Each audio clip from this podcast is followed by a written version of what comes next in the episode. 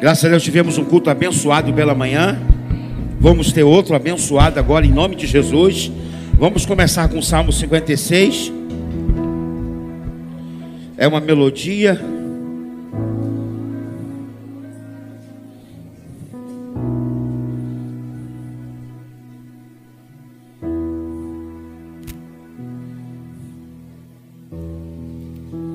Essa é uma melodia muito importante, a melodia quando Davi estava preso em Gate.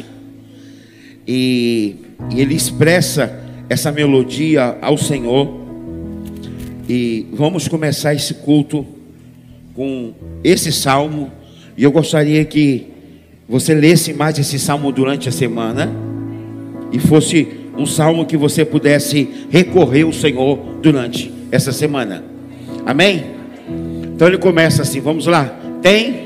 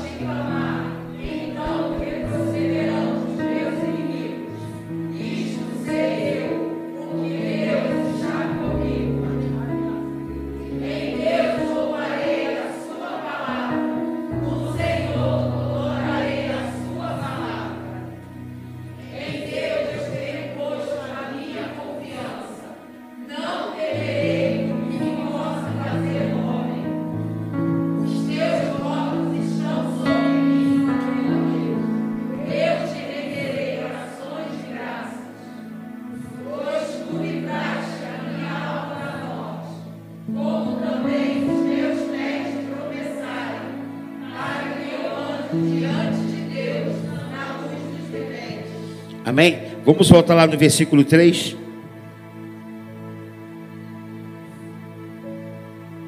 Amém? No período que eu estiver orando, você vai ficar falando esse versículo. No dia em que eu tiver medo, hei de confiar em ti. Amém?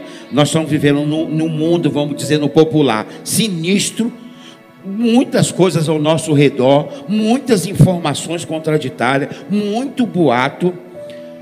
E cada dia mais, todos os destroços desse mundo levam a gente a caminhar numa vida totalmente amedrontada.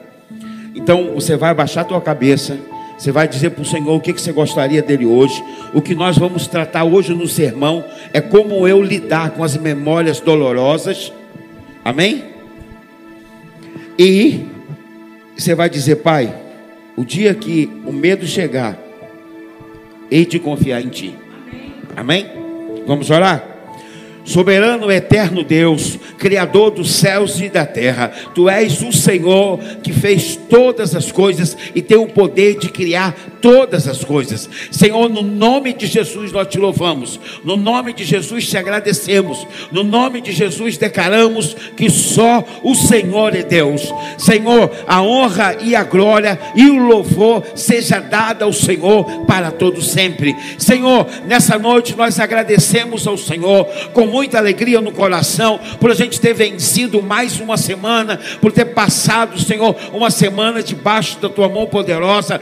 Fomos e voltamos em paz, Senhor. E nessa noite nós começamos, Senhor, esse culto, esse cântico de Davi, Senhor, quando estava preso em Gate, Senhor, onde ele via todos os seus inimigos ao seu redor e não tinha nenhuma saída, e a saída dele era pedir a misericórdia do Senhor. Pedir a misericórdia do Senhor é uma mente suficiente, pronta para compreender, Senhor, que não conseguimos lidar com os causos, Senhor, com a distorção, com esse mundo caído sozinho. Precisamos, Senhor, do seu poder. Precisamos, Senhor, que o Senhor olhe para nós e nós estamos dizendo, Senhor, diante desse caos, eu não posso caminhar sozinho. Hei de pedir a tua misericórdia e ela vai me socorrer sempre que for necessário. Senhor, começamos esse culto hoje, lá que esse lugar com o teu espírito, Senhor. Pai, de manhã falamos sobre cura física, agora à noite vamos falar de memórias dolorosas. Senhor, vamos entender o padrão da Bíblia, Senhor, como nos livrar, Senhor, de memória dolorosa, porque elas insistem, Senhor, em parecer como fantasma, Senhor, e flutuar sobre a nossa mente em alguns momentos especiais da nossa vida. Senhor, nós queremos nessa noite, Senhor, botar nas tuas mãos o louvor e a palavra. Obrigado pelos voluntários, Senhor, os porteiros, Senhor, os diácono, a recepção, o louvor, a galera do som, o departamento infantil, a copa infantil, todos, Senhor, que estão hoje, Senhor, empregados, Senhor, a trabalhar voluntariamente para que esse culto seja realizado. Senhor, que esse lugar com teu espírito, fecha o céu sobre esse lugar, no nome de Jesus, todo embaraço do inferno, toda forma da nossa mente vaguear, flutuar, Senhor, nesse culto, Senhor. Nós repreendemos no poder do nome de Jesus toda distração, Senhor, que vier sobre a nossa mente, sobre o nosso coração nesse culto, nós repreendemos, Senhor, no poder do nome de Jesus. No nome de Jesus nós te louvamos. No nome de Jesus te agradecemos. No nome de Jesus declaramos que só o Senhor é Deus. Só o Senhor é Deus. Só o Senhor é Deus na nossa vida. Queremos, Senhor, louvar o Senhor como não houvesse um amanhã. Queremos abrir o nosso coração, Senhor, com toda a gratidão essa noite. Queremos, Senhor, em nome de Jesus, declarar, Senhor, que a sua bondade e a misericórdia sempre estará conosco. Senhor, obrigado por todos que estão ocupando o lugar nesse assento, Senhor. Eu tenho certeza absoluta que a palavra hoje vai ensinar e elas vão sair daqui com a mente informada, com o coração incendiado, no poder do seu nome. Pai, os que estão a caminho, que possa chegar em paz, que a direção desse culto agora esteja na mão do seu espírito, que todo embaraço contrário ao seu, todo acontece em um impedimento, para que o teu poder flua nesse lugar. Nós queremos repreender no poder do nome de Jesus. No nome de Jesus te louvamos, no nome de Jesus te agradecemos, no nome de Jesus declaramos que só o Senhor é Deus. Diga só meu Senhor é Deus. Só meu Senhor é Deus. Só meu Senhor é Deus. Fique em pé, por favor. Uma salva de palmas para o Senhor.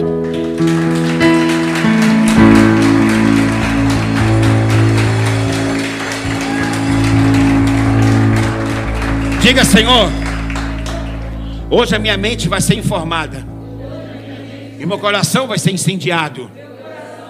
Senhor, eu não vim aqui perder tempo. Eu, revim, eu vim receber uma palavra que eu vou aplicar na minha vida, Senhor. E ela vai tomar um rumo diferente dentro do que o Senhor deseja para mim. No nome de Jesus. Amém. Vamos louvar o Senhor.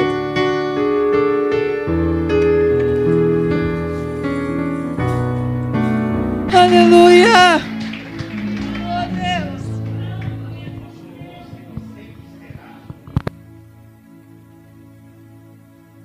Senhor, sempre será a Ti. Para Ti, Senhor. Pai, obrigado da Sua presença aqui. Obrigado, Senhor, que nós podemos, Senhor, louvar o Senhor. Ainda nesse país, com toda a liberdade, e queremos usufruir disso com toda a nossa força, no nome de Jesus. Amém. Amém, irmãos? Pode sentar, por favor?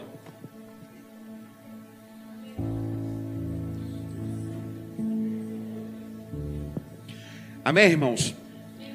O que nós vamos compartilhar hoje à luz da palavra, no padrão bíblico. Vamos começar falando em Filipenses capítulo 4, a partir do versículo 11 até o 13. Nós vamos falar hoje como ficar contente. Como viver nesse mundo tão desorganizado com a mente organizada.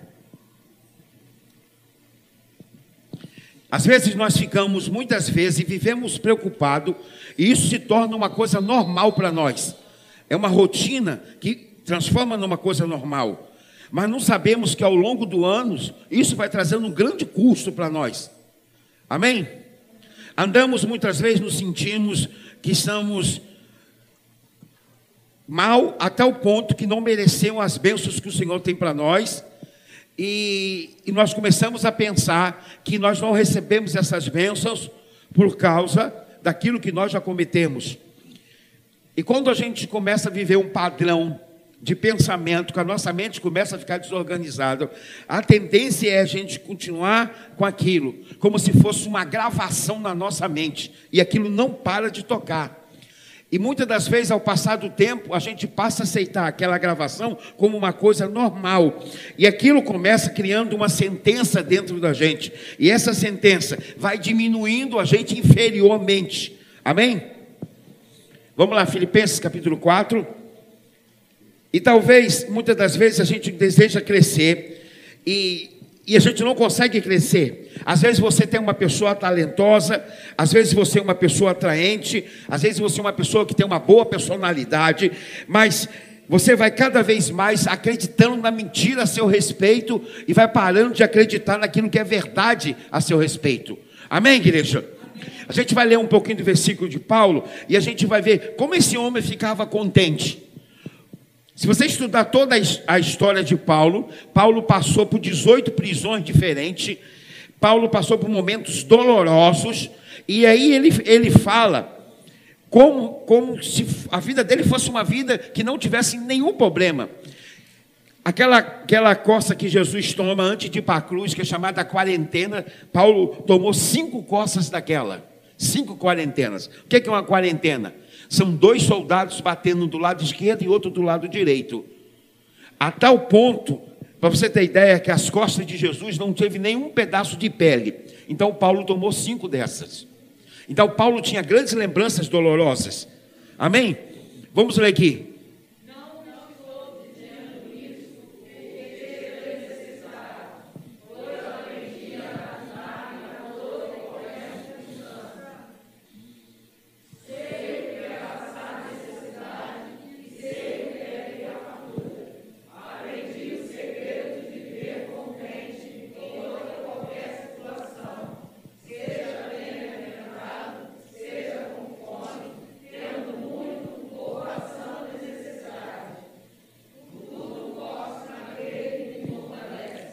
Paulo conseguiu um padrão desse? Não foi sozinho, logicamente, também não vamos conseguir sozinho, vamos conseguir com a presença do Senhor. Amém? Mas como a nossa mente, ela vai só acreditando naquilo que é mentira, e nós vamos cada vez mais se dobramos em confusão, e mágoa, ofensa, frustração. Quando a gente vê uma mal notícia ao nosso respeito, isso tem uma grande intervenção na nossa vida, mexe com a gente por dentro.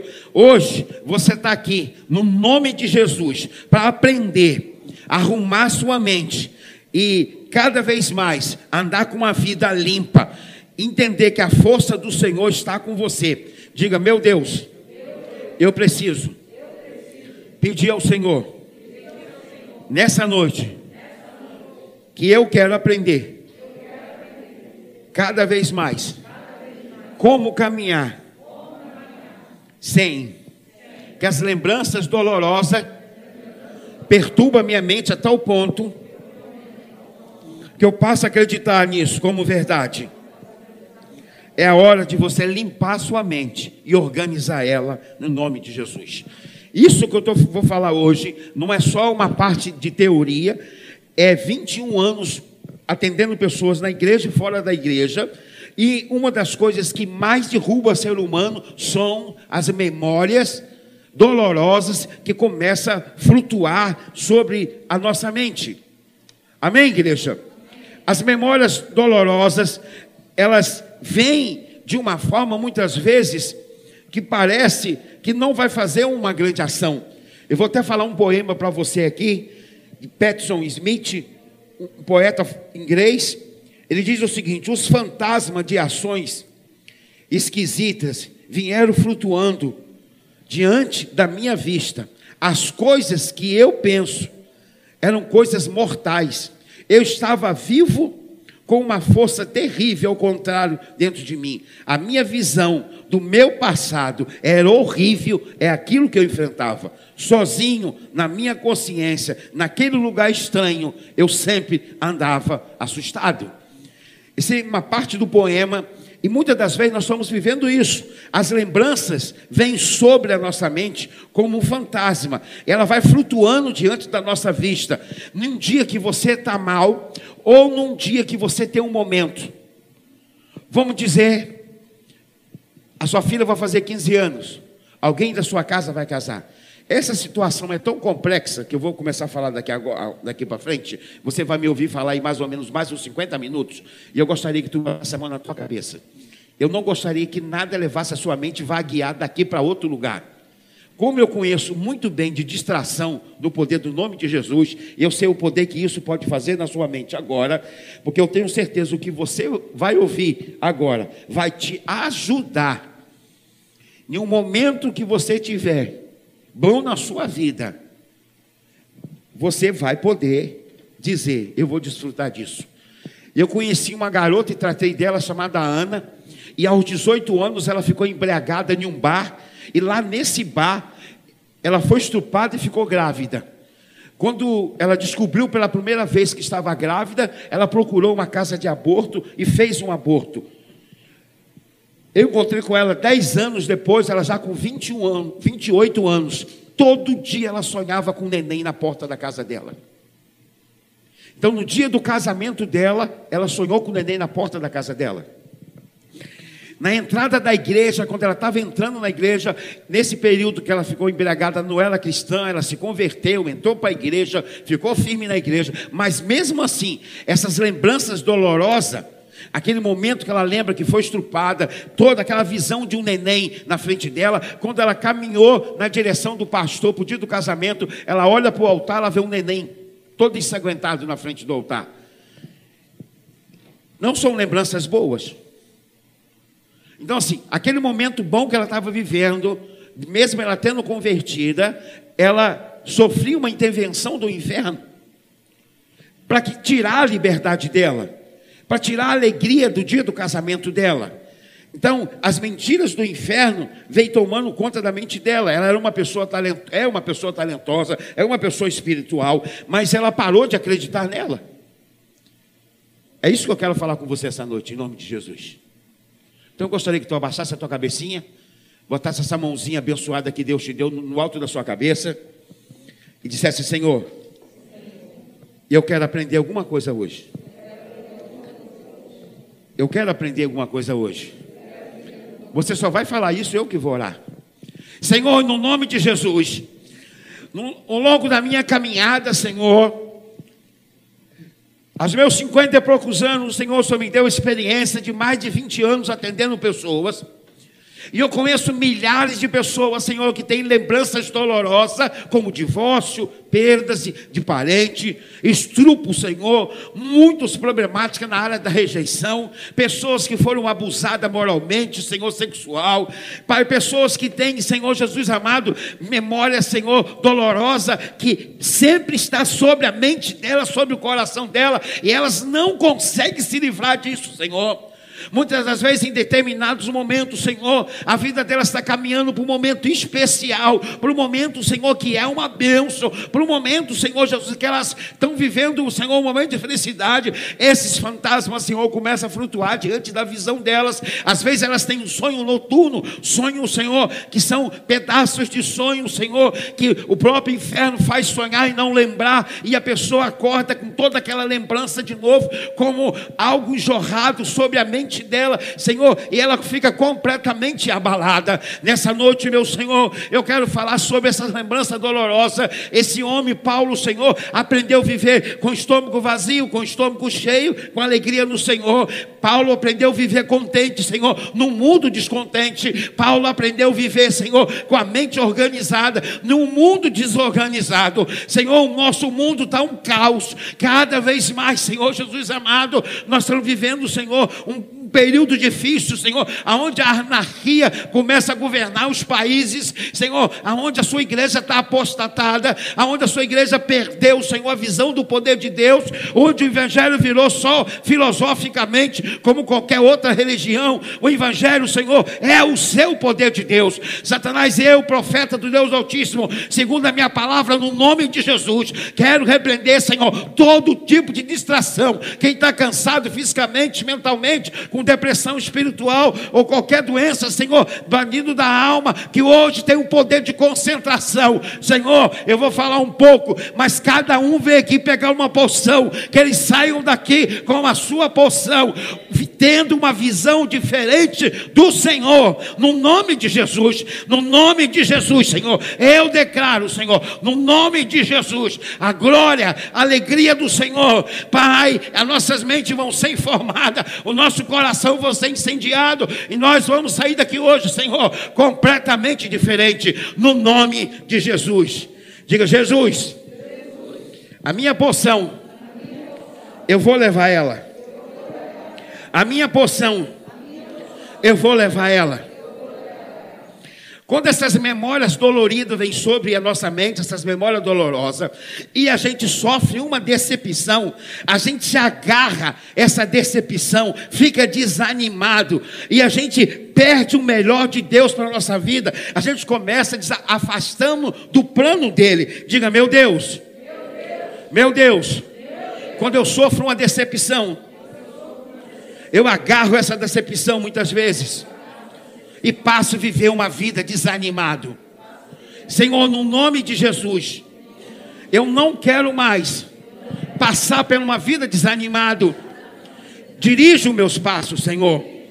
Quando a gente vai lá, pega um laudo médico, e a gente olha para aquele laudo médico, e a gente olha para aquela situação, e a gente fica impressionado com aquilo ali. Quando você está tendo memórias doloridas, você tem facilidade de ficar estressado muito rápido.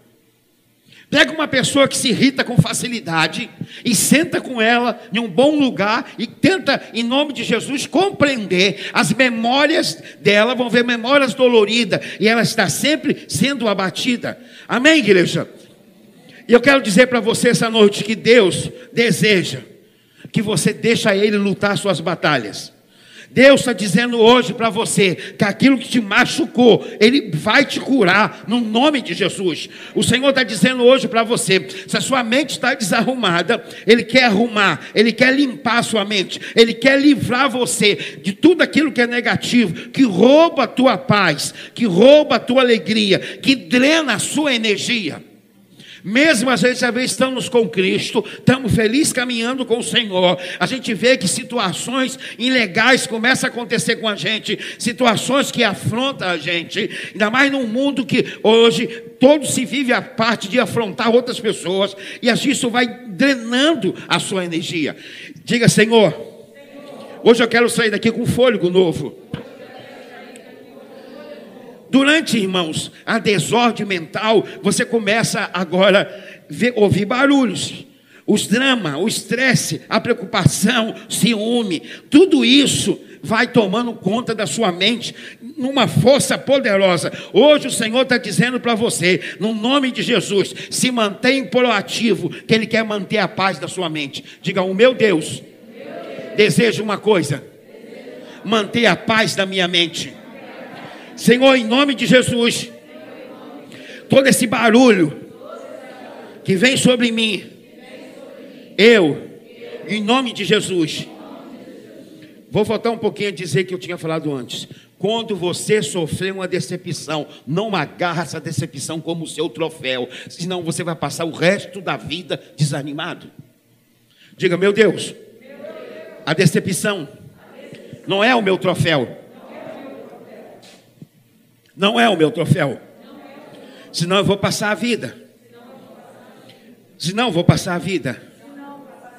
O Senhor hoje quer que você acorda e comece a compreender que você pode confiar nele. E essa confiança vai te trazer tranquilidade, vai gravar na sua mente a obra-prima dele que você é. Amém, igreja? Muitas pessoas que eu conheço que são talentosas, são equipadas, elas vivem algo poderoso, elas, elas quer crescer, mas elas não vê o destino delas se cumprindo. Ela não vê. Muitas pessoas que é chamado engenheiros de obra inacabada, nunca consegue concluir nada. Tudo que começa para no meio do caminho.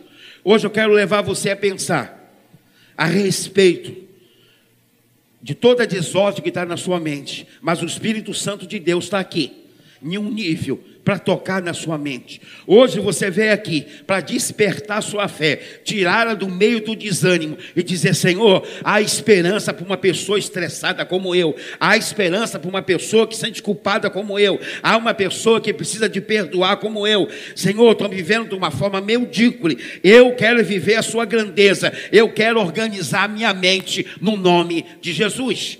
Diga, Senhor, não tem porquê eu viver mais de uma forma medíocre. Eu já conheci o Senhor como Salvador.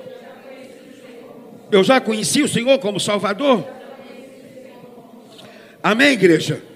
Hoje o Senhor trouxe você aqui para você começar entendendo, em nome de Jesus, e avançar, e, re, e o Senhor restaurar e curar a sua mente. Muitas vezes a gente está vivendo um momento bom, e vem um flashback na nossa mente, e aquelas memórias dolorosas começam agora a aparecer que são um acontecimento momentâneo, naquela hora. E ao longo dos minutos nós vamos começando pensando naquilo, e a gente vê que aquele trauma que a gente viveu no passado vai mexendo nas nossas emoções, vai tocando na gente de forma clara. A gente começa perdendo o prazer das coisas mais simples da vida. Cesarino, por que, que as memórias dolorosas vêm? Por que, que essas memórias dolorosas vêm? Amém? Vamos ler Jó 22, 21.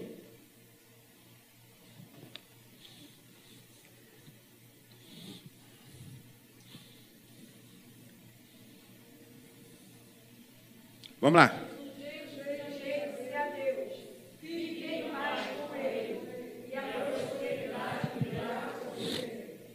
Muitas das vezes nós estamos com memórias dolorosas que a gente não, nós não liberamos perdão ainda, nós somos com memória dolorosa e vem um flashback. Esses flashbacks vêm quando eu já estou em acordo com o Senhor. Então, assim, eu entrei em acordo com o Senhor, eu sei que eu tenho memórias dolorosas, essas memórias me trouxe trauma, eu estou revivendo isso novamente, a cores e, o, e ao vivo. Vem, porque o Senhor deseja que você libere o perdão, e daí você começa para ser curado. Mas nesse meio tempo, que o Senhor começa trazendo na sua memória, nesse flashback, que você precisa se auto se afirmar, buscar o seu coração, entendendo o que o Senhor está fazendo ali, o inferno vai fazer um processo sobre você para sufocar aquele momento de cura. Diga, Senhor, Senhor. eu preciso de momentos de cura. E muitas das vezes você começa a sonhar com sonhos terríveis. Todos os sonhos que você sonha, que as pessoas que estão no sonho como personagem você não conhece, pode já de declarar que todas elas são demônios. Deus nunca vai fazer você sonhar um sonho aonde você vê muitas pessoas que você não conhece.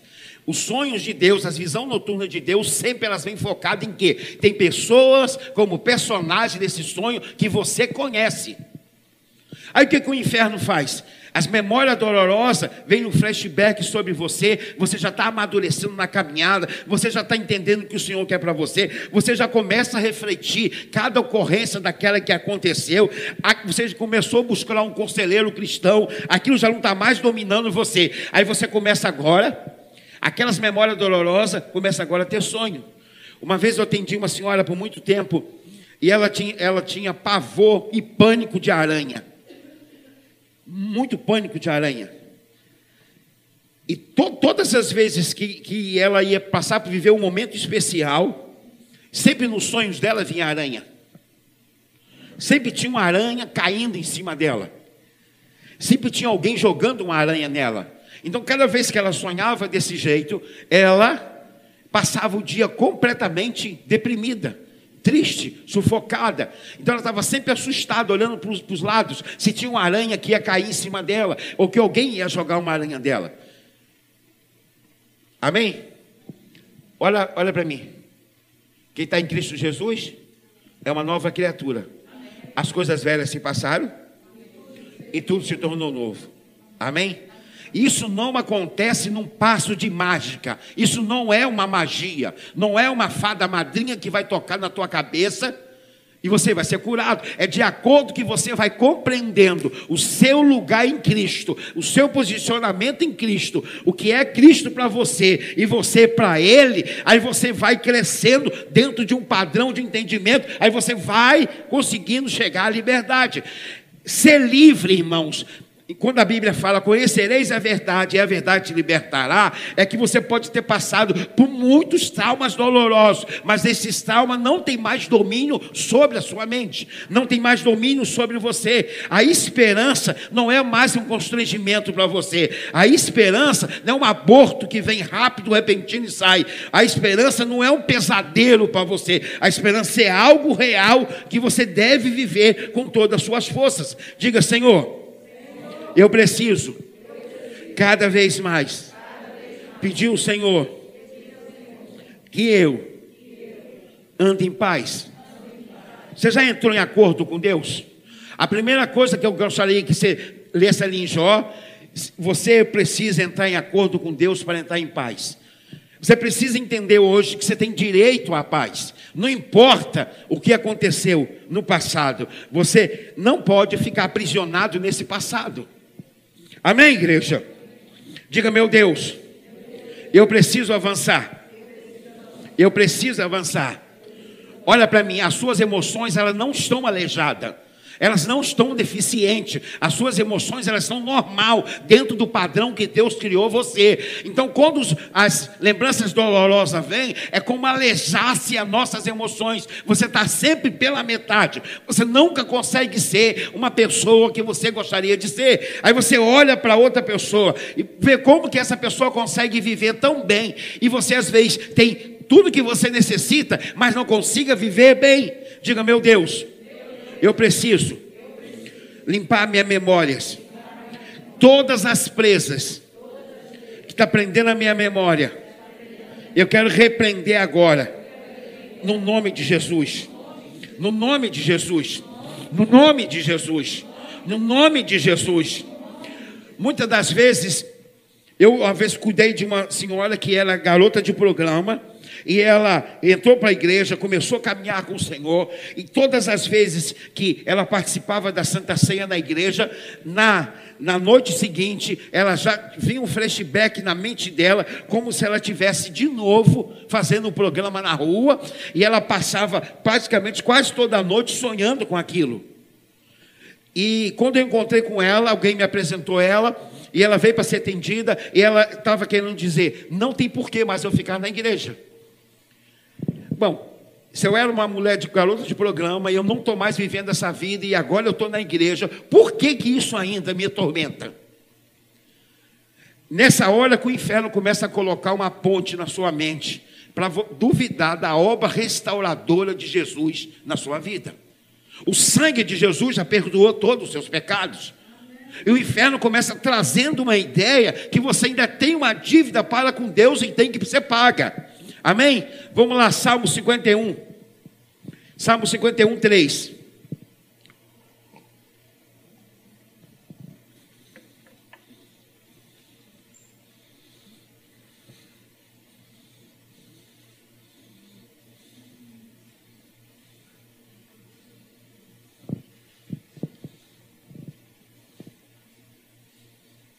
Vamos?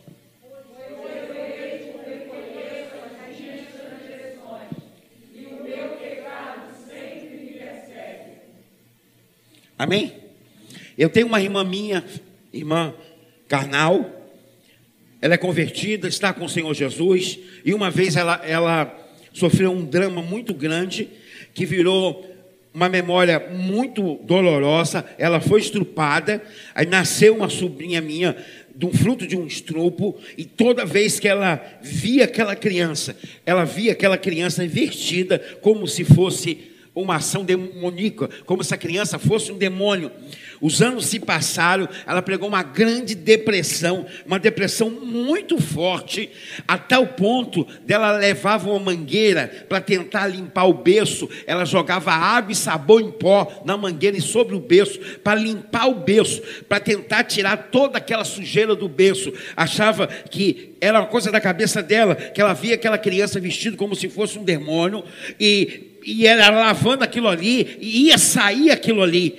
Mas um dia, quando ela parou, entendeu que aquele estrupo não foi ela que causou. Então o que, que Satanás botou na mente dela? Que aquele estrupo era Culpa dela. Então, todas as vezes que a memória dolorosa vinha, o flashback, a lembrança, quando ela via criança, a criança foi criada no orfanato até os seis anos de idade. Depois, com sete anos, ela pegou a criança para criar, porque ela não conseguiu criar aquela criança. Então, Satanás sempre trazia que aquilo é um pecado que ela tinha cometido. Amém, igreja? Estou explicando? Amém. Tem alguém me ouvindo? Amém. Tem alguém me ouvindo? E, e ela começou a sonhar que colocava aquela criança dentro de um grande saco plástico, amarrava a boca para tentar sufocar aquela criança e jogá-la fora. Mesmo ela tando, voltando a ficar firme com o Senhor, caminhando com o Senhor, toda essa ação vinha sobre ela, mas ela decidiu ser curada e aquelas lembranças doloridas que foi dominando ela, que foi constrangendo ela, foi dominada pelo Senhor. Diga, Senhor. Senhor. Eu quero falar para o Senhor dos problemas que eu tenho na minha memória. Amém? E eu comecei a ensinar para ela: você precisa falar para o Senhor dos problemas que você tem na sua memória. A gente passou a se encontrar e eu passei a conversar com ela. Você precisa não mais dar crédito. Olha para mim. Se você está aqui hoje, cometeu um grande pecado, e já está com Cristo, e esse pecado for perdoado, não importa qual seja o pecado, você está com Cristo, ele já foi perdoado. Quando o inferno trazer ele diante de você para mostrar que você não é um filho de Deus e que você simplesmente está aqui para perder tempo, que aquela mancha sobre você jamais vai sair, você, em nome de Jesus, vai se erguer e vai dizer: Senhor, tem um problema na minha memória. Amém, igreja? Amém, igreja? Amém? Mesmo que você cometeu um assassinato e já pagou a justiça desse país, mesmo que você teve um momento de fúria, mesmo que você rejeitou alguém, mesmo que você passou por estupro, passou pelo divórcio, teve uma experiência ruim, foi maltratado, foi maltratado como se fosse um animal. Hoje eu quero dizer para você que essas memórias que, que vai devastando a nossa mente ao longo da história, essa é uma força do inferno para quê? Para ter um domínio sobre você, para tirar a alegria da sua paz, para que quando você encostar a cabeça no seu travesseiro, você não pense em outra coisa a não ser naquilo. O seu o seu passado sempre vai ser um fantasma que vai empurrar você de ladeira abaixo. E você nunca vai ter uma experiência de dizer para o Senhor: a minha consciência está limpa, o meu Senhor já me perdoou. Diga, meu Deus, as minhas memórias não são esquecidas, elas são perdoadas. E eu não me lembro mais delas. Eu não me lembro mais delas forças terríveis, Senhor, tem vindo sobre a minha mente para fazer essas memórias ser novamente artasanar minha mente. Mas hoje eu declaro no nome de Jesus, eu estou limpo. Essas memórias dolorosas a gente deve lidar com elas também, com um entendimento de uma maneira que você possa reconstruir a forma de você pensar. Amém? A primeira coisa, tem muitas pessoas, por exemplo, que tem cheio de nó na mente. Quando a pessoa está cheia de nó na mente dela, que ela sofreu na infância, na adolescência, e essa sofreu, sofreu a ação do inferno, que trouxe para ela memórias doloridas. Por exemplo, você tem uma ideia. Quando, quando você vê um abusador, um pedófilo, um pedófilo, numa ação sobre a vida de uma criança, ali tem três demônios trabalhando com ele: o demônio de acusação, medo, amém? E o demônio de pacificação. Então, assim, o que, que, aquela, o que, que aquela, aquele pedófilo começa? Se você falar para alguém, eu mato teus pais. Entrou o espírito de medo. Aí aquela criança agora vem a acusação. Aquela criança começa a achar que ela foi abusada por um adulto, que foi culpa dela. Ela que causou isso. Amém? E logo, e logo depois, ela começa querendo tirar aquilo da mente dela a qualquer custo. E ela começa fazendo uma outras prática. E ela começa dizendo assim: Ah, isso foi normal. Uma vez eu atendi uma, uma família com três, com três filhas, as três filhas foram, foram abusadas pelo avô, e essas três filhas, uma perdeu toda a memória daquilo que tinha acontecido, ela não lembrava mais, mas é uma pessoa que já tinha tentado suicídio três vezes. O que, que o inferno muitas das vezes faz?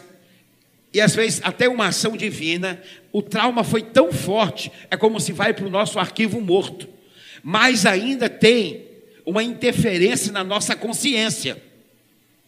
É como no Salmo 139 que Davi fala: tem coisa em mim, Senhor, que eu nem conheço, e está armazenado lá como se fosse no arquivo morto, mas sobe para a nossa consciência. Aí, em determinado momento, aquela lembrança dolorosa começa a flutuar na sua frente como se fosse um fantasma. Você começa lembrando de tudo que aconteceu. Estou explicando, irmãos? Estou explicando? Hoje eu estou aqui pregando essa palavra no nome de Jesus como um profeta. O Senhor diz na sua palavra, e todo dia fala no meu coração: quando um profeta prega, ele traz paz. Amém, Amém igreja? Diga, meu Senhor.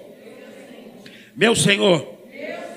Quando eu começar a meditar, que essas memórias feias começar a aparecer, para manipular o meu cérebro, eu, em nome de Jesus, preciso me livrar dessas marcas que estão em mim.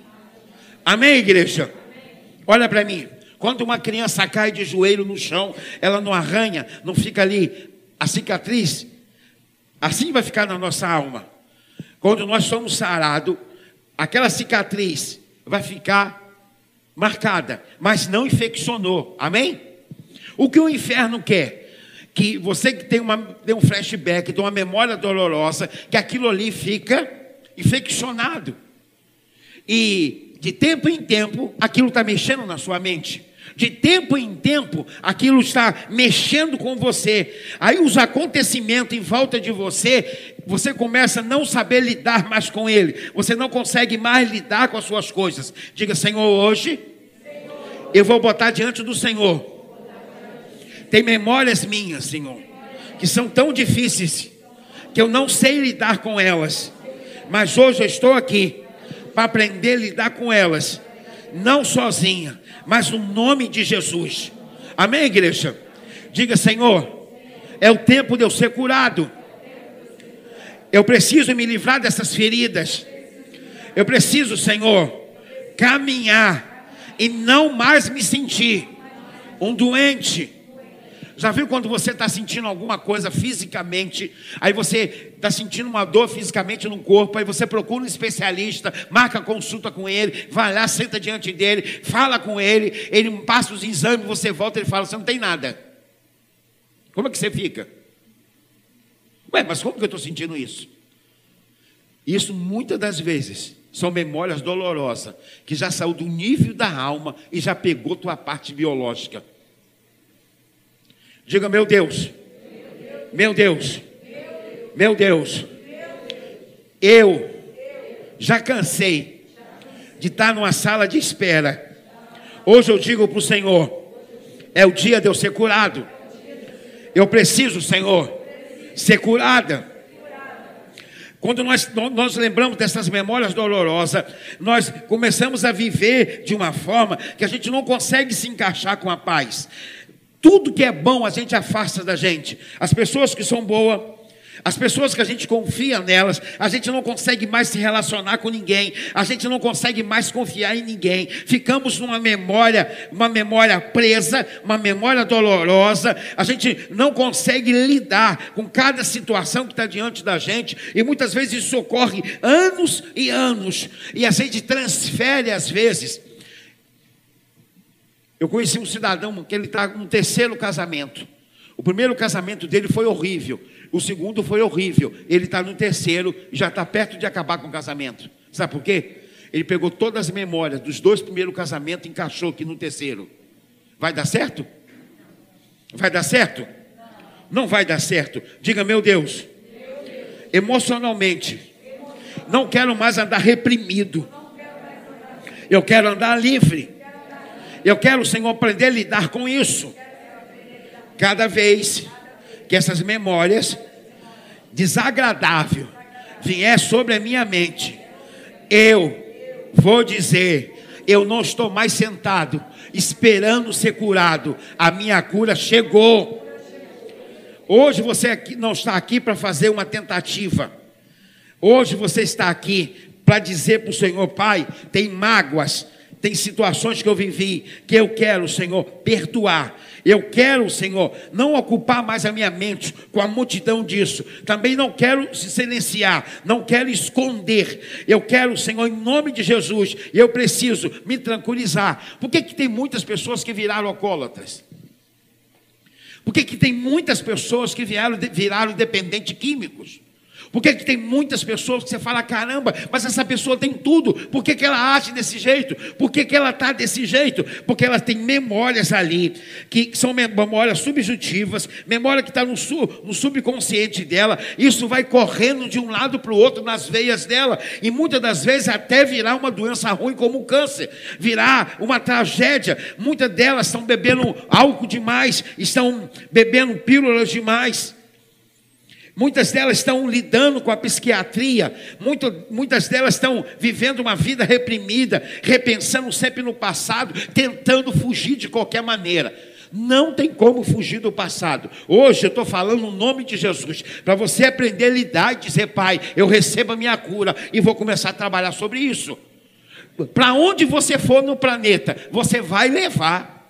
Não tem como fugir. Hoje eu estou dizendo para você: tudo aquilo que intimidou, que tentou rebaixar você, trazer culpa sobre você, sobre a sua história, hoje o Senhor está aqui para dizer para você: não odiar a sua vida, mas para você liberar perdão para quem precisa liberar perdão. Você não está sendo punida por Ele, não está sendo punida pela vida, você simplesmente precisa ficar livre de toda punição mental. Diga, Senhor, eu quero ficar livre de toda punição mental. Eu quero ficar livre, Senhor. Também fisicamente. Também fisicamente. Diga, Senhor, eu quero ficar livre. Eu preciso ficar livre. Eu preciso ficar livre. E sabe quando você tem uma memória dolorosa e, e, não aprendeu a lidar com ela, você não envolveu Cristo nela, sempre tem alguém que conta uma história triste para você parecida com aquela história. Você está num lugar, numa fila, não sei aonde, passeando. Alguém vai sentar e vai contar uma história parecida com aquela que você viveu. Aí toda aquela lembrança de novo volta. E agora começa mexendo para você. Cristo, irmãos, o nosso Senhor, Ele sabe lidar com memórias dolorosas e está aqui essa noite para atacar todos os problemas reais de memória dolorosa que você tem e libertar você no nome de Jesus. Diga, Senhor, as minhas lembranças ruins, não sei lidar com elas, elas me deixam mal, mas eu estou com Cristo, eu estou com Cristo.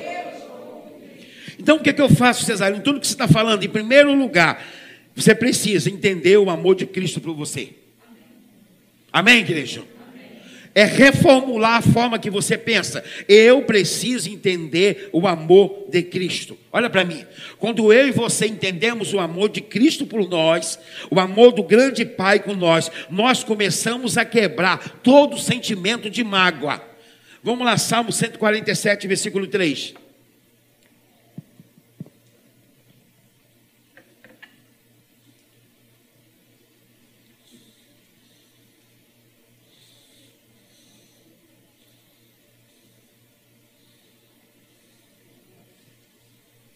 Vamos lá?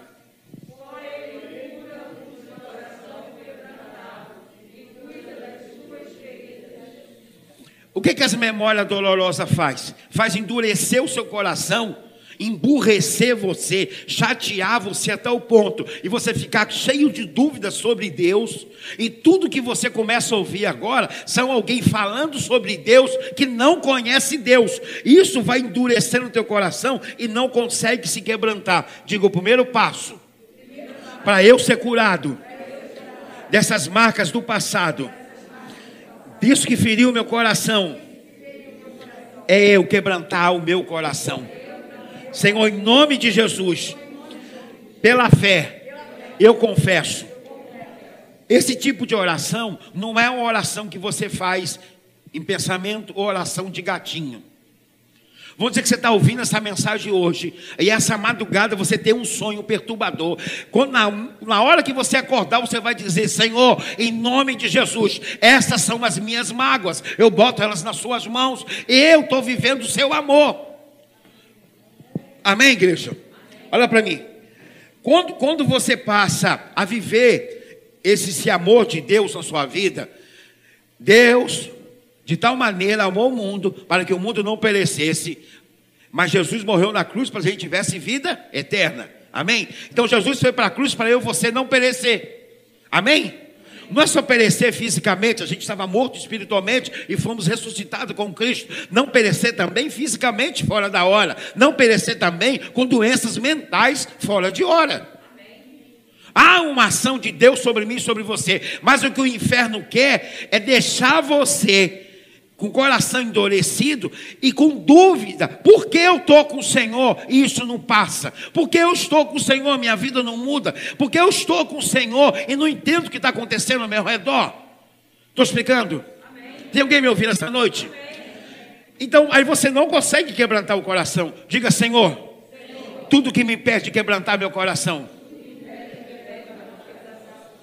Tudo que me impede quebrantar meu coração Hoje eu repreendo em nome de Jesus. Amém? Eu, diga eu, eu me repreendo. E digo, Cesarino, você agora, no nome de Jesus, vai quebrantar teu coração. No lugar da mágoa, vai entrar o amor de Deus. Senhor, no lugar da mágoa, tem o seu amor no meu coração. Senhor, eu tenho o direito de viver em paz. Você só vai dizer, lutar por viver em paz. E se você vive à base de qualquer remédio, foi no médico, amém, glória a Deus, a ciência da terra está aí por isso. Mas você não pode viver só baseado nisso. Você precisa buscar a sua cura em Cristo Jesus e dizer: Senhor, eu só entendo que eu posso viver livre quando eu quebranto o meu coração. Eu preciso quebrantar o meu coração. Amém, igreja? Diga, meu Deus, eu preciso, em nome de Jesus, quebrantar o meu coração.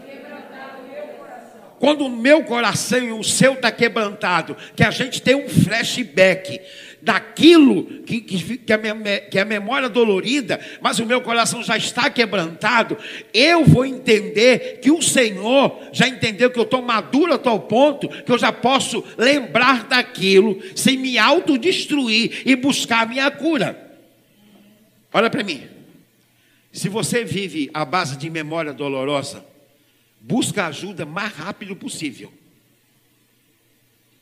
Mas antes de buscar ajuda, pergunta para Deus se essa ajuda é a ajuda que Ele tem para você. Chega de perder tempo e rodar e rodar e rodar e estar tá no mesmo lugar. Diga, meu Deus, eu estou entendendo. O Senhor quer cuidar de mim. E eu estou aqui para ser cuidado. Mas o que eu preciso fazer? Parar de indagar o Senhor e quebrantar meu coração. Olha para mim.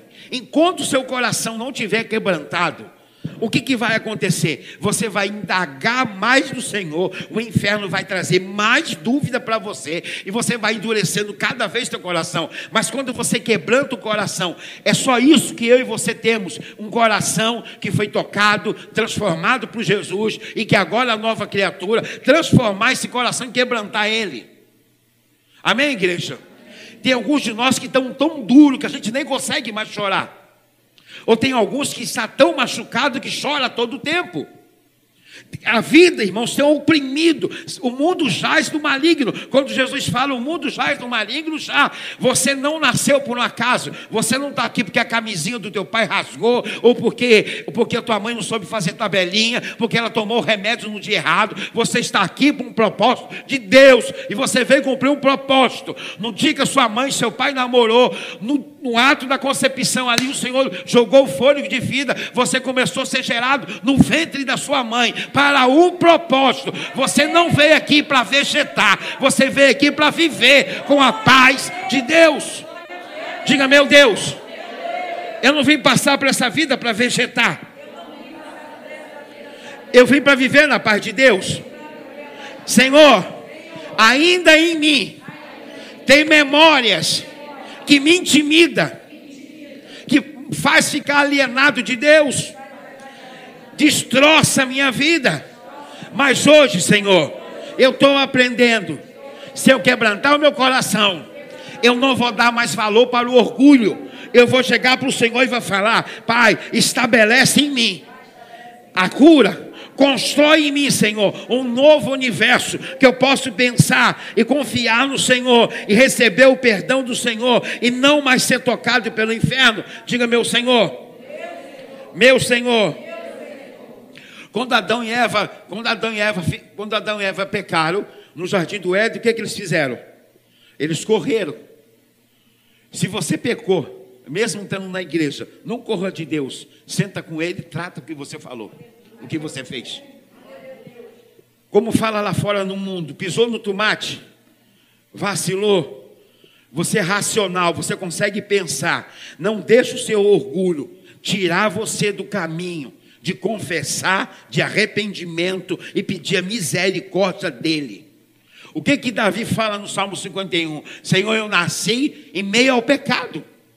Mas ele pede ao Senhor, Senhor, só tira de mim a alegria da salvação. Olha para cá, não é fácil manter a alegria da salvação.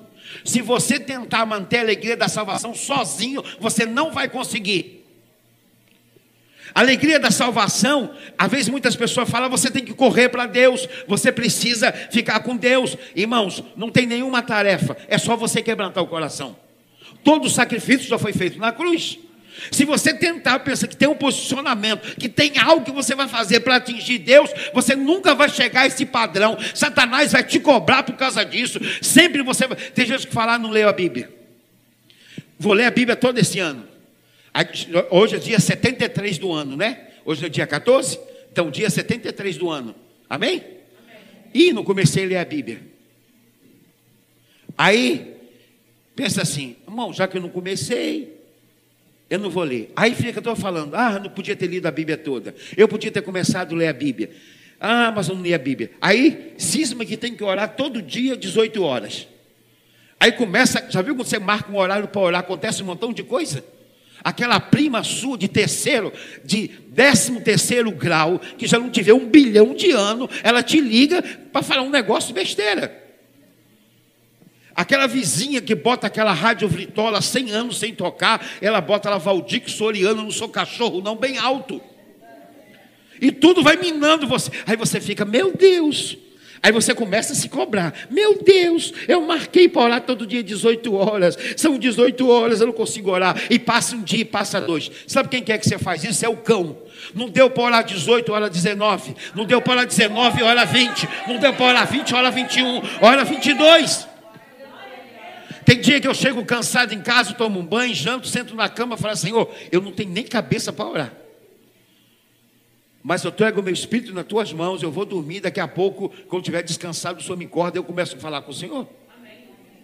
Olha para mim. Você não precisa atingir nenhuma meta. Para alcançar Deus, para chegar perto dele, não precisa riar nada na esquina. Não precisa ir na cachoeira. Não precisa fazer nada. Você precisa saber que você está sobre o evangelho da paz. O evangelho da paz é Cristo. Cristo é a tua força. Cristo é a minha força. Diga eu não preciso cometer nenhuma meta, fazer nenhum sacrifício. Eu já estou com Cristo. Se você tiver isso mentalmente, as memórias dolorosas vão, vão sendo eliminadas e você vai quebrantando o seu coração. O Senhor fala para Isaías: Isaías, tudo isso foi eu que criei, nada disso me impressiona. O que me impressiona é um coração quebrantado. Diga, Senhor, eu preciso ter um coração quebrantado. Mas o Satanás quer que eu e você fique orgulhoso que você corre da comunhão da igreja, que você se esconde num buraco e fica como um neném chorando indefeso.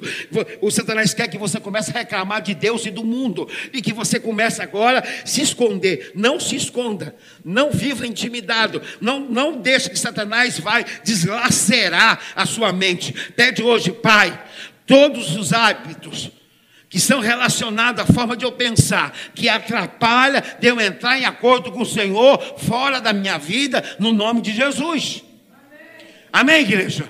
Isso aqui é o nosso intelecto, é a cachola que Deus deu para nós. Quem trabalha aqui é, é a nosso livre-arbítrio. O Espírito Santo não trabalha na cabeça de homem. Quem trabalha na cabeça de homem é orixá, é demônio. O Espírito Santo trabalha daqui aqui. Quando você sente o impacto da presença de Deus, a primeira parte do teu corpo aquecer é aqui. Aqui é teu livre-arbítrio. Aqui que você toma decisão. Eu quero Deus, eu não quero Deus. Eu quero ser cheio do Espírito Santo, eu não quero ser cheio do Espírito Santo. Aqui que você fala, eu sei quem agora eu sou em Cristo. Que antes da fundação do mundo, Ele já tinha me escolhido para vir para cá. Aqui que você toma decisão. É aqui que você fecha a porta na cara de Satanás. Que Satanás, tu está dizendo que eu sou um derrotado. Essas, essas memórias dolorosas vêm sobre minha mente, tem tentado me abater, mas eu sei quem eu sou em Cristo. Satanás, lá na carta aos Efésios, capítulo 2, versículo 8, diz que meu lugar no mundo espiritual é assentado na sala do trono. Eu sento na sala do rei, com o maior rei da história, Jesus de Nazaré. Diga, meu Deus, meu Deus, meu Deus. O Espírito Santo não vai trabalhar na sua mente, está me ouvindo? Quem trabalha na cabeça de homem é orixá. O Espírito Santo não é um orixá. Ele não vai tirar você da razão. E quando você está com memórias dolorosas, que você vê alguém cheio do poder de Deus, você tem medo. E quando você está com memória dolorosa, você tem medo do Senhor. Você pensa que vai vir um demônio sobre você, que você vai cair no chão, que todo mundo vai ver. Olha, vou dizer para você hoje: se você está em Cristo, ponto final, acabou as memórias dolorosas do inferno para fazer que você ainda está cheio do mundo das trevas e que você for orar com alguém, você vai se manifestar. Não, isso é mentira do inferno para impressionar você, para você não buscar a cura. Tem muita gente que não busca a cura porque fica com medo. Diga, eu não preciso ter medo do meu Senhor. Eu não preciso ter medo do meu Senhor. Eu só preciso ter um coração quebrantado. Senhor, eu recebo a cura hoje das minhas memórias doloridas. E eu quero ressurgir. Salmo 23, versículo 3. Tem alguém me ouvindo essa noite? Estou explicando. Hoje, em nome de Jesus, eu não venho aqui para julgar você, não vim para botar um peso sobre você. A Bíblia diz: Vinde a mim, todos estou cansado, sobrecarregado, porque eu vos aliviarei, mas aprendei de mim, que sou manso e humilde de coração. Aí você encontrará descanso para a vossa alma. O fardo pesado que tinha sobre você, Jesus tirou. Você é uma nova criatura. O que, hoje, o que eu estou dizendo para você, aprenda de Jesus. Amém? Vamos lá.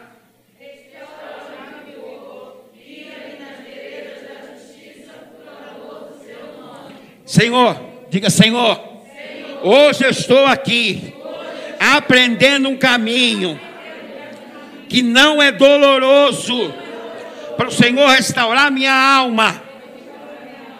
Muitas mães acontece algumas coisas com o filho, o filho viu viciado, vira qualquer outra coisa, e a mãe já fez tudo, a mãe já ensinou. O Satanás diga que o culpado foi você. Aí a mãe vai sendo minado pelaquilo, ela vai sugando a força dela, e ela vai achando que o filho cometeu algo errado, ou se tornou algo errado na vida, que a culpa é dela. É a forma que Satanás tem de aprisionar. Diga, meu Deus, memórias doloridas, que faz eu ficar alienado de Deus, fora da minha vida. Senhor, hoje eu estou refletindo as palavras que eu estou ouvindo e tudo que está acumulado em mim, que fazia eu andar desconcertado, está saindo agora em nome de Jesus. Jesus, realiza a tua obra na minha memória. Realiza, Senhor, a tua obra na minha memória. Realiza, Senhor, a tua obra na minha memória. Eu preciso, Senhor. Amém, irmãos? Amém? Eu estou falando com você sobre memórias dolorosas eu tenho cinquenta e poucos anos, sou nascido e criado na igreja, mas quando a minha mãe ficou grávida de mim, a minha mãe era muito nova, ela só tinha 25 anos e era o sétimo filho. E, e ela estava fora da igreja, e meu pai tinha saído da igreja e tinha mais duas casas com mais duas famílias. Eu tenho 11 irmãos normal e tenho mais 18 por parte de pai.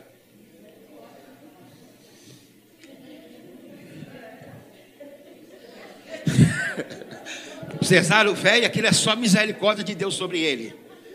Mas Deus me deu a alegria de pegar ele no colo antes dele morrer. E tudo isso aconteceu. Você imagina uma mulher com 25 anos, um marido com duas casas, na roça. Meu pai trabalhava como administrador de fazenda, viajava muito. A primeira coisa que ela começou a ouvir foi: toma aquela maldita buchinha do norte. Vou abortar essa criança. Vou botar essa criança para fora. E tudo isso, essa carga, ela veio sobre mim de rejeição. A minha mãe fez isso por falta de sabedoria, de maturidade como ser humano, de maturidade com o Senhor. Isso ficou muitos anos um peso sobre ela. E ela foi já é falecida, ela, antes disso ela foi liberta, graças a Deus. E esse peso também vem sobre mim. Então, eu, eu, quando eu nasci, eu já nasci com esse sentimento de rejeição e um grande complexo de inferioridade. Eu tive o prazer da minha mãe urinar e eu caí de cabeça dentro da focinha, porque ela não tinha vaso sanitário, era aquelas banheiros por lá de fora da casa que tem aquele buraco que chama focinha. Isso marcou a minha vida por muito, por muito tempo. Por isso que hoje eu sou um desbravador, ousado e estou muito mais irado contra a obra das trevas sobre a vida humana. Então, eu sei o que é você viver uma vida com memórias dolorosas. Eu sei o que é ter medo de tudo, não acreditar em si próprio. Por muitos anos que eu sou chefe de cozinha, por muitos anos eu trabalhei em cozinha, eu entrava mudo e saía calado. Até o pessoal falava para Adriano, teu marido não fala nada. Porque eu fazia o meu, irmão, alguma máquina trabalhando. Sabe por quê? Porque eu tinha, eu pensava, se eu falar alguma coisa, as pessoas vão rir porque eu falei coisa errada. Sabe quando você, quando você chega numa rodinha, tá todo mundo conversando? Aí todo mundo começa falando. Aí você vai você vai, vai ouvindo as pessoas falando, você vai sentindo inferior, inferior, inferior. Aí você vai dando para trás na rodinha, vai ficando calado, calado, a rodinha fecha e você está fora. Tem muita gente com complexo de inferioridade, com essa memória dolorosa, que se sente tão inferior aos outros seres humanos, que está sempre preocupado se eu falar alguma coisa. Vou fazer uma pergunta aqui, seja honesto. Quem que está aqui dentro que leva mais as coisas para o lado pessoal? Seja honesto. Seja honesto, fica com vergonha não. Eu não acredito. Só tem, eu não acredito, só tem duas, eu não acredito, só tem. Não. Pode levantando tua mãozinha em nome de Jesus.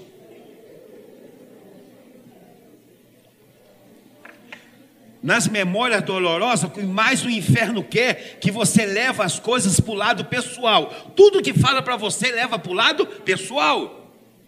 Isso é uma implicância do inferno com você. Então você se sente sempre afrontado, sempre ameaçado por alguém. Tudo que fala, Mesma coisa você senta aqui, você abrisse a porta ali agora, quando você abriu a porta para entrar, a gente começasse a dar risada. Qual a primeira coisa que tu ia pensar? Estava rindo de quem? Isso é normal? Me pergunta, isso é normal? Pergunta, Cesarina, isso é normal? Não, não é normal. O Senhor hoje quer te curar disso. O Senhor quer que você seja uma pessoa proativa, buscar a sua cura, lute por ela. Guerreia por ela, vai buscar ela. Você não pode mais passar o resto da vida com a memória deslaçada. Vamos lá, Provérbios 28, 13. Tem alguém me ouvindo essa noite? Amém. Tem alguém me ouvindo essa noite? Amém. Vamos lá.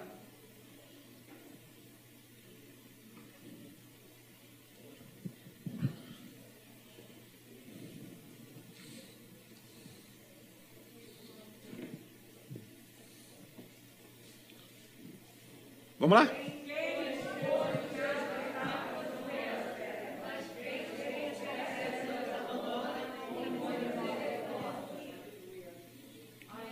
Vamos de novo, com calma, muita calma. Quem? Quem esconde seus pecados não prospera, mas quem os confessa os abandona Amém? Então, se cometeu algo o inferno quer roubar a sua paz, você vai dizer, Satanás, eu já confessei. Eu já recebi a misericórdia de Deus. Eu já alcancei ela sobre a minha vida. Tem alguém me ouvindo? Amém, Amém irmãos? Nós somos seres humanos, não somos uma divindade, ainda passamos por momentos dolorosos, ainda vamos passar por momentos dolorosos, mas o Senhor não quer que você esconda nada, que você finge de nada, nem que você engana Ele. O Senhor quer que você diga para Ele: Pronto, Senhor, eu já me arrependo, como está lá em 1 João. Lá tem uma promessa: confesse seus pecados, porque Ele é fiel e justo para perdoar e nos purificar de toda. Olha para mim, quando você está buscando ao Senhor para se livrar das memórias dolorosas, tu está dizendo, tu tens justiça e ela está sobre mim.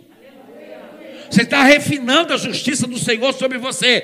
Frequentemente, irmãos, você pode dizer, Senhor, eu com frequência posso dizer, perdoa. Não é fácil perdoar alguém, não é fácil perdoar certo tipo de situação, mas eu vou dizer para você, no nome de Jesus, é necessário nesse tempo que nós estamos vivendo como igreja. Não tem nada para a igreja fazer para esse mundo mudar, não vai mudar mais nada. O que eu e você precisa estar livre no meio do mundo destruído. Eu e você precisa estar sarado no meio do mundo doente. Eu e você precisa estar curado no meio de um mundo que está cada dia mais indo para a perdição. Diga, meu Deus, meu Deus, eu sou ser humano. Ainda, eu estou aqui. E eu preciso, Senhor, em nome de Jesus, da minha cura mental. Eu preciso, Senhor, sair de toda forma de cegueira surdez ou qualquer lepra que esteja sobre mim. Pai, eu creio na cura física, mas também eu creio na cura mental. Em nome de Jesus. Então, como seres humanos, nós não, nós não podemos, irmãos, não desfrutar do presente, porque nós estamos tentando fugir do passado, olhando para o futuro, achando como nós nunca vamos alcançar. Olha para mim, o Senhor sabe limpar a linha do seu tempo e mantê-la completamente limpa. Que você pode dizer para ela: Eu posso viver o meu presente em paz. O passado não vai mais tocar nos meus momentos melhor da minha vida, me quebrar. Senhor, eu tenho memórias dolorosas, em nome de Jesus, eu já abri para o perdão, eu estou vivendo o seu amor. Eu, em nome de Jesus, Senhor, preciso da cura. Senhor tem permissão. Olha para mim, memórias dolorosas, quando uma pessoa está endemoniada, e quando ela está possessa por demônios, a gente bota a mão na cabeça e ele vai embora em nome de Jesus. Memórias dolorosas, a gente não fala sai em nome de Jesus. Amém? Uma coisa bem simples, para a gente entender. Na sua casa passa gari, o caminhão do lixo. Na casa passa segunda, quarta e sexta. Amém? Uma das coisas que eu gosto de botar lixo para fora. Tem lugar que ninguém gosta de botar o lixo para fora, né? Principalmente adolescente, jovem novo, ao lixo fede, o lixo não sei o quê. Eu louvo a Deus quando eu boto o lixo para fora. Eu falo, Senhor, estou botando mais uma sujeira para fora. Assim que seja uma sujeira que esteja na minha alma. Se o gari passar lá em casa, eu não colocar o lixo para fora, ele vai levar? Ele vai me chamar, falar, ô Cesarino, casa 80, número 2, Cesarino, caba ruim, bota o lixo para fora que eu quero levar, nem vai falar isso. Então, se eu não botar o lixo para fora, o que, é que vai acontecer? O Senhor hoje está chamando você. Se você quer arrumar teus pensamentos, arrumar tua mente, você tem que botar o lixo para fora. Senhor, esse é o meu lixo. Eu boto ele para fora no nome de Jesus. Não é desvalorizando o Espírito Santo. Aí o Espírito Santo, com os do Senhor, vai começar a levar aquele lixo. Está me ouvindo, irmãos? Está me ouvindo, irmãos? Diga, Senhor, a cura da minha memória dolorosa já está comigo. Senhor tem permissão, Senhor, de entrar na minha mente, no meu coração e me curar de toda a marca do passado em nome de Jesus. Se você foi injustiçado, se você foi enganado, alguém passou você para trás, se você era sócio de alguém, alguém te roubou, que hoje você está sem nada, você hoje está convidado pelo Senhor para que o Senhor possa entrar e você botar o lixo para fora. Permite Ele, diga: Senhor, entra na minha vida, cura minhas feridas, cura minhas decepções, cura o meu medo, em nome de Jesus. Amém, igreja? Ficar curado é você pedir ao Senhor, Pai, toca nas minhas memórias dolorosas. Senhor, eu quero permanecer curado. Não existe, irmãos, você ser curado da memória dolorosa e voltar a sentir. O que o inferno vai fazer quando você está buscando para curar das suas memórias dolorosas, ele vai tentar criar uma barreira para você não fazer isso. E logo que você for declarado curado, ele vai dizer que você ainda não foi. Olha para mim. Se você já recebeu algo do Senhor, você é salvo? Amém. Todo mundo que está aqui é salvo? Amém. Os amém xoxos, né, irmão? Vocês almoçaram, jantaram esses dias todos? Tem comido? Vocês estão bem? Estão com saúde? Quer comer alguma coisa? Que tem teleitilha aqui. Vocês estão salvos? Estão salvos? Ah, melhorou, graças a Deus. Está salvo? Eu estou salvo. Ô oh, céus, ô vida, que eu falei para o jantar. Anima-te. Acorda-te, em nome de Jesus. Você está salvo. Se eu começasse a dizer que você não estava salvo, você ia falar o que para mim? Como é o seu nome todo? Luzia? Luzia da Silva Ferreira. Amém? Amém. Se eu falar para você, não é Luzia da Silva Ferreira, o que, é que ela vai fazer? Ela tem um documento que prova que ela é Luzia. Amém? Amém? Amém? Então você está salvo, irmão. Amém. Não tem que o inferno dizer que você não está salvo. Se você está salvo, a obra da cura das suas memórias foi realizada. Amém? E no momento que foi realizado, que o Satanás tentar bombardear a sua mente, você vai dizer: opa, opa, calma, pera lá. Eu já estou curado no nome de Jesus. Eu sou livre disso no nome de Jesus. Que vim, culpa, culpa, culpa, culpa, culpa, culpa, culpa, culpa, culpa, culpa, culpa. Eu cuidei também de um cidadão e hoje ele é uma benção. E quando ele tinha 11 anos de idade, a mãe dele ficou com câncer terminal, lá na cidade de São Sebastião, em São Paulo, câncer terminal, e o pai dele deixava ele, tirou ele da escola para ele tomar conta da mãe, para o pai trabalhar. E um dia a mãe falou para ele: Meu filho, está muito tempo dentro de casa, vai jogar um pouquinho de bola com seus colegas, eu estou bem. Quando ele voltou, a mãe dele estava morta. Quem que ele achou que era a culpa?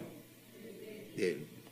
E ele ficou Cresceu com aquilo ali, com 18 anos foi servir o quartel, dentro do quartel ficou viciado em crack, foi expulso do exército, foi para Cracolândia e virou um grande dependente químico.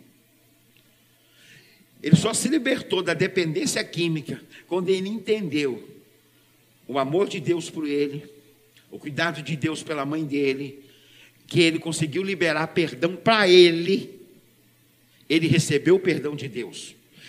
Muitas das vezes é mais difícil a gente se perdoar do que a gente receber o perdão de Deus. E um dos grandes bloqueios para a memória dolorosa não ser curada é essa sustentação do que a gente não quer se perdoar. A gente quer viver ainda como culpado. Então, quando a gente quer viver como culpado, eu estou sustentando o quê? Eu estou sustentando o meu orgulho. Eu estou mantendo o meu orgulho de pé. Quem que está ganhando com isso? É o inferno, que eu não consigo viver uma vida liberada. Diga, meu Deus, eu estou sentindo hoje agora que o Senhor está me refinando E o meu coração está entendendo o que o Senhor está falando. Os, os eventos traumáticos que aconteceram na minha alma está passando, Senhor. Eu estou chegando na hora de ser curado.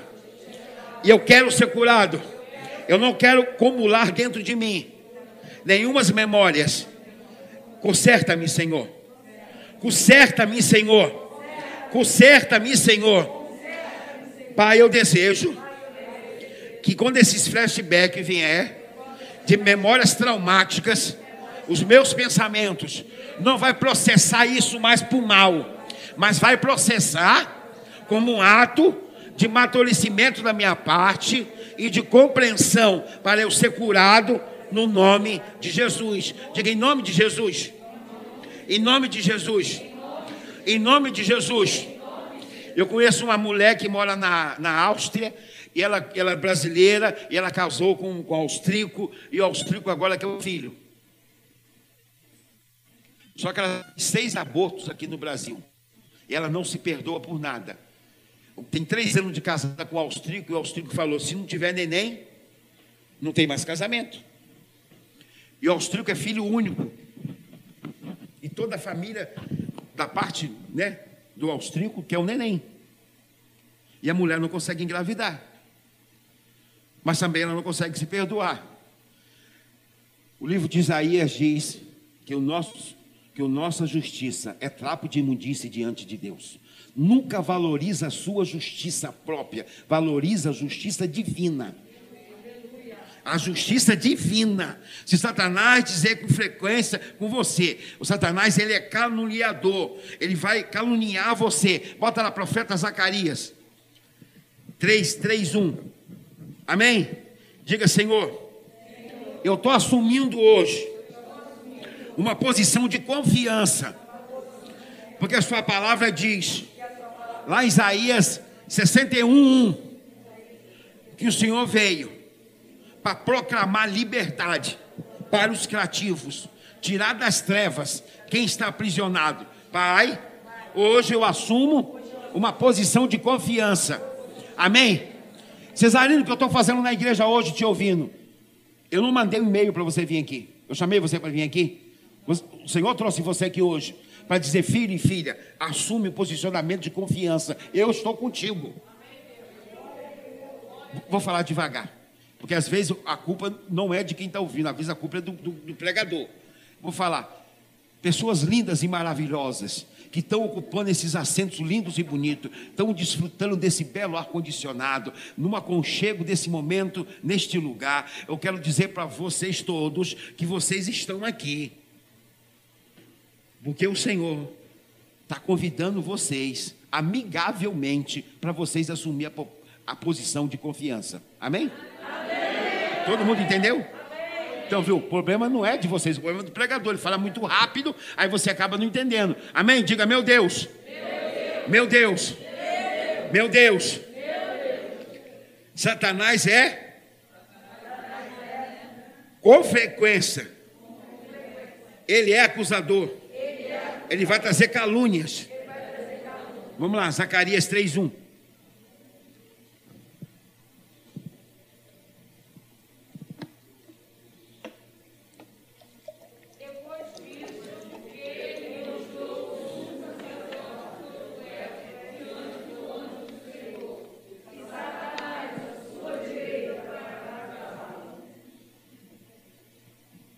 Apocalipse 12, 10.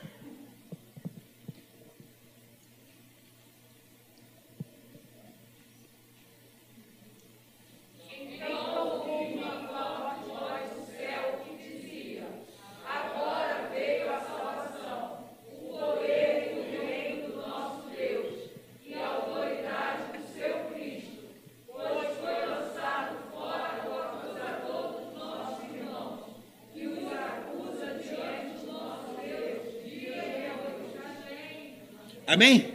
Então o que Satanás vai fazer? Ele, ele vai sussurrar no teu ouvido. Lembra disso? Lembra daquilo? Ele vai dizer: lembra quando aquilo aconteceu? Como depois, como você ficou? Isso é um truque que ele tem para fazer que a sua memória comece a recuperar tudo aquilo que é de doloroso, tudo aquilo que é de ruim para você. Diga, meu Deus, eu não vou permitir mais que essas acusações mentirosas me prende no meu passado, no nome de Jesus. Senhor, as lembranças do acusador não vai funcionar mais na minha mente. Sim, irmão, falar com autoridade. Senhor, as lembranças mentirosas do inferno não vai mais me acusar. Elas não são verdadeiras. Elas não vão permanecer em mim. Senhor, eu aprendi a pensar o meu, no meu passado com o Senhor. É isso que funciona para mim. Toda vez que você for pensar no seu passado, pensa com o Senhor, o que Ele fez com você, o que você está vivendo agora e o poder dele sobre você que te restaurou. Irmãos e irmãos, eu e você precisamos de ajudas. Eu e você precisamos da ajuda do grande pastor Jesus Cristo. Para a gente entrar nessa vida, mesmo com ferida, mesmo com decepção, com medo, nós vamos entrar e encarar a vida de frente. Hoje você está aqui para Deus dizer para você: se você assumir a posição de confiança, você vai encarar a vida de frente. Deus não quer que eu e você, já transformado por Ele, enfrente essa vida acanhado. Diga, meu Deus. Meu Deus, meu Deus, meu Deus, eu hoje estou recebendo conhecimento, informação, para eu lidar melhor com as minhas crises internas. Elas não vão mais me dominar, no nome de Jesus. Você tem a autoridade da palavra, tem a promessa do Senhor. Você não deixa Satanás repassar o seu passado e tentar minar você, minar você, no nome de Jesus. O Senhor não quer que você afunda em doença. O Senhor não quer que você se afunde em acusação do inferno. O Senhor está te dando uma oportunidade hoje. Pensa na cruz e não em Satanás. Pensa na cruz e não no medo. Pensa na alegria e não naquilo que está provocando você. As acusações de Satanás não não pode te parar. Hoje, eu quero dizer para você, em nome de Jesus: você não é um carro velho que está estacionado à beira da estrada. Hoje, o Senhor está dizendo para você, em nome de Jesus: você é um carro novo com capacidade de andar. Diga, meu Deus, meu Deus, meu Deus, meu Deus, meu Deus. Estamos encerrando já Gálatas 6,2. Gálatas 6,2. Diga, meu Deus, eu estou entendendo o que o Senhor está tratando comigo. Ah, enquanto vocês procuram o versículo aí, sabe que tem família que na hora das refeições coloca lata de lixo sobre a mesa? Eu já fui em casa aconselhar pessoas, fui lá fora na lixeira e peguei e botei a lixeira em cima da mesa. O que, que é isso, pastor? Todas as vezes que senta para almoçar, lanchar, tomar café, vai discutir aquilo que um ofendeu o outro. Na hora das refeições, no momento da família, está em comunhão, a família está discutindo toda a problemática. Eu aconselho hoje você, no nome de Jesus, se quer conversar com a problemática com algum membro da sua família, ora antes em nome de Jesus e pede ao Senhor um tempo e um momento para isso. Não pega a hora da janta, a hora do almoço, a hora do café, do lanche da tarde, ou quando vocês for passear. Aí vai para a praia, senta lá na praia, naquele sol quente, para virar bife milanesa de segunda. Aí, ali na hora, começa a discutir. Outra coisa que eu vou dizer para você: se vai viajar, se vai à formatura de alguém, alguém da sua, da sua casa vai se formar, alguém foi abençoado. Se você vai comer, eu vou comer pastel ali no caldo de cana na esquina com João. Eu vou orar para o Senhor, para o inferno não roubar esse momento. Quantos que viajam, fica anos tentando fazer uma viagem, tirar um momento de lazer, quando chega lá, tudo vem à tona de uma vez só. Você acha quem que está provocando isso? Amém? Então, quando alguém na sua casa começar a querer discutir na hora das refeições, na hora da comunhão, fala: opa, opa, para. Podemos ter um momento separado para isso? Esse momento não é ideal para isso.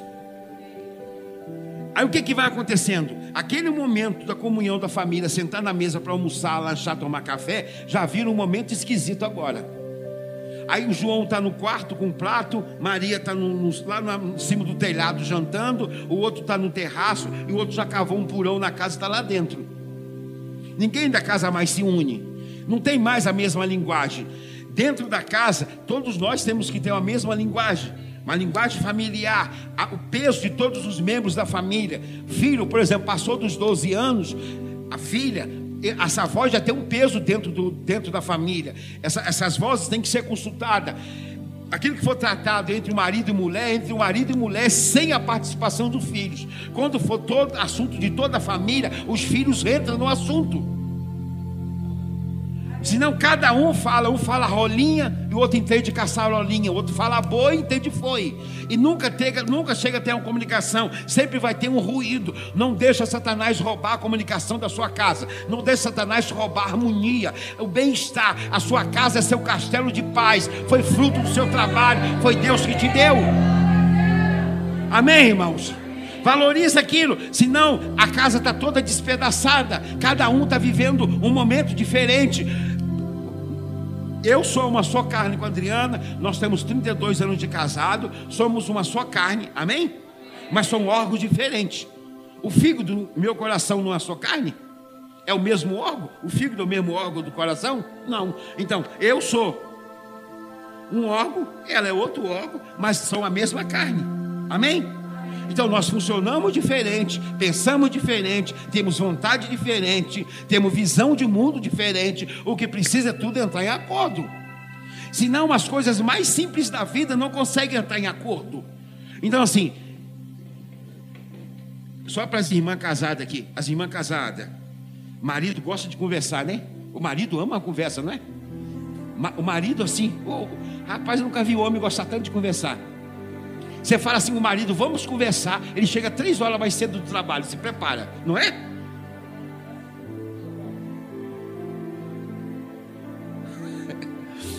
Tudo bem, Márcia Vinícius? Tudo na paz? Olha aqui, irmã. Esse negócio de conversar com o marido é um troço cansativo.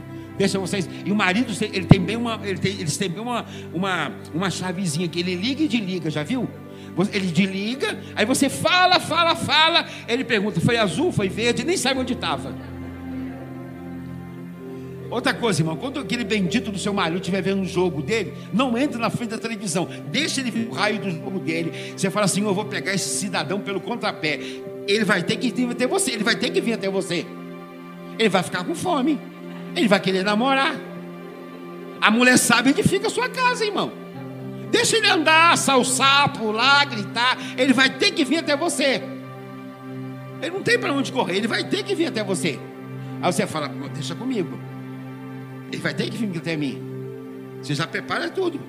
A mulher sabe que fica a sua casa. Enche o buchinho dele, deixa o buchinho dele ficar com o couro da barriga esticado. Você fala, agora vamos conversar. Mas ora antes. Senhor, preciso conversar com o Alfredo sobre isso, isso e isso. Aqueles assuntos picantes que a mulher quer conversar com o marido, que o marido sempre corre.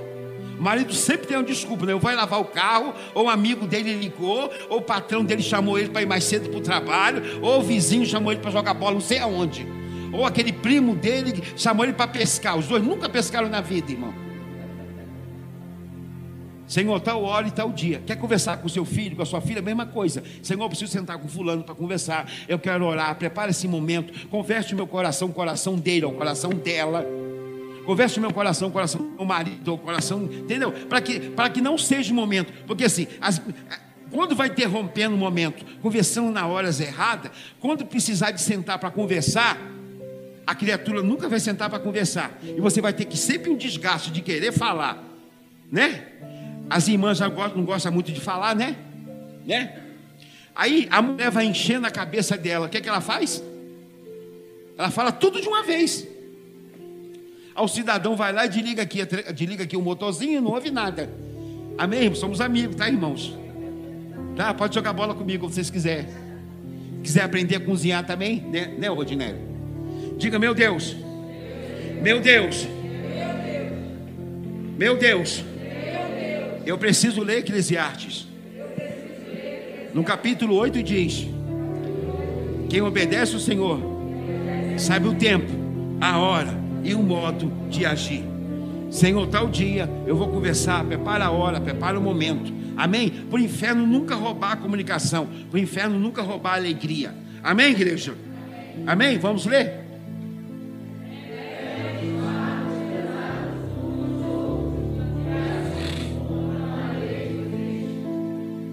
Amém, irmãos? O que, que a palavra está dizendo? Você não vai conseguir lidar com isso sozinho. Você vai pedir ajuda. Você precisa de ter um relacionamento pessoal com o Senhor. Então, se você está ferido, eu não vou conseguir lidar e nem tenta lidar com isso sozinho. Passou por traumas, passou por momentos difíceis, passou por situação. Quer andar com uma pessoa bom com benefício do Senhor? Diga, Senhor, eu preciso, em nome de Jesus, entender que eu não lido com isso sozinho. Amém, irmãos? Trauma doloroso impede você de memorizar. Traumas, traumas dolorosos, memórias dolorosas, impede você de fruir e de ter, um, de ter um raciocínio lógico.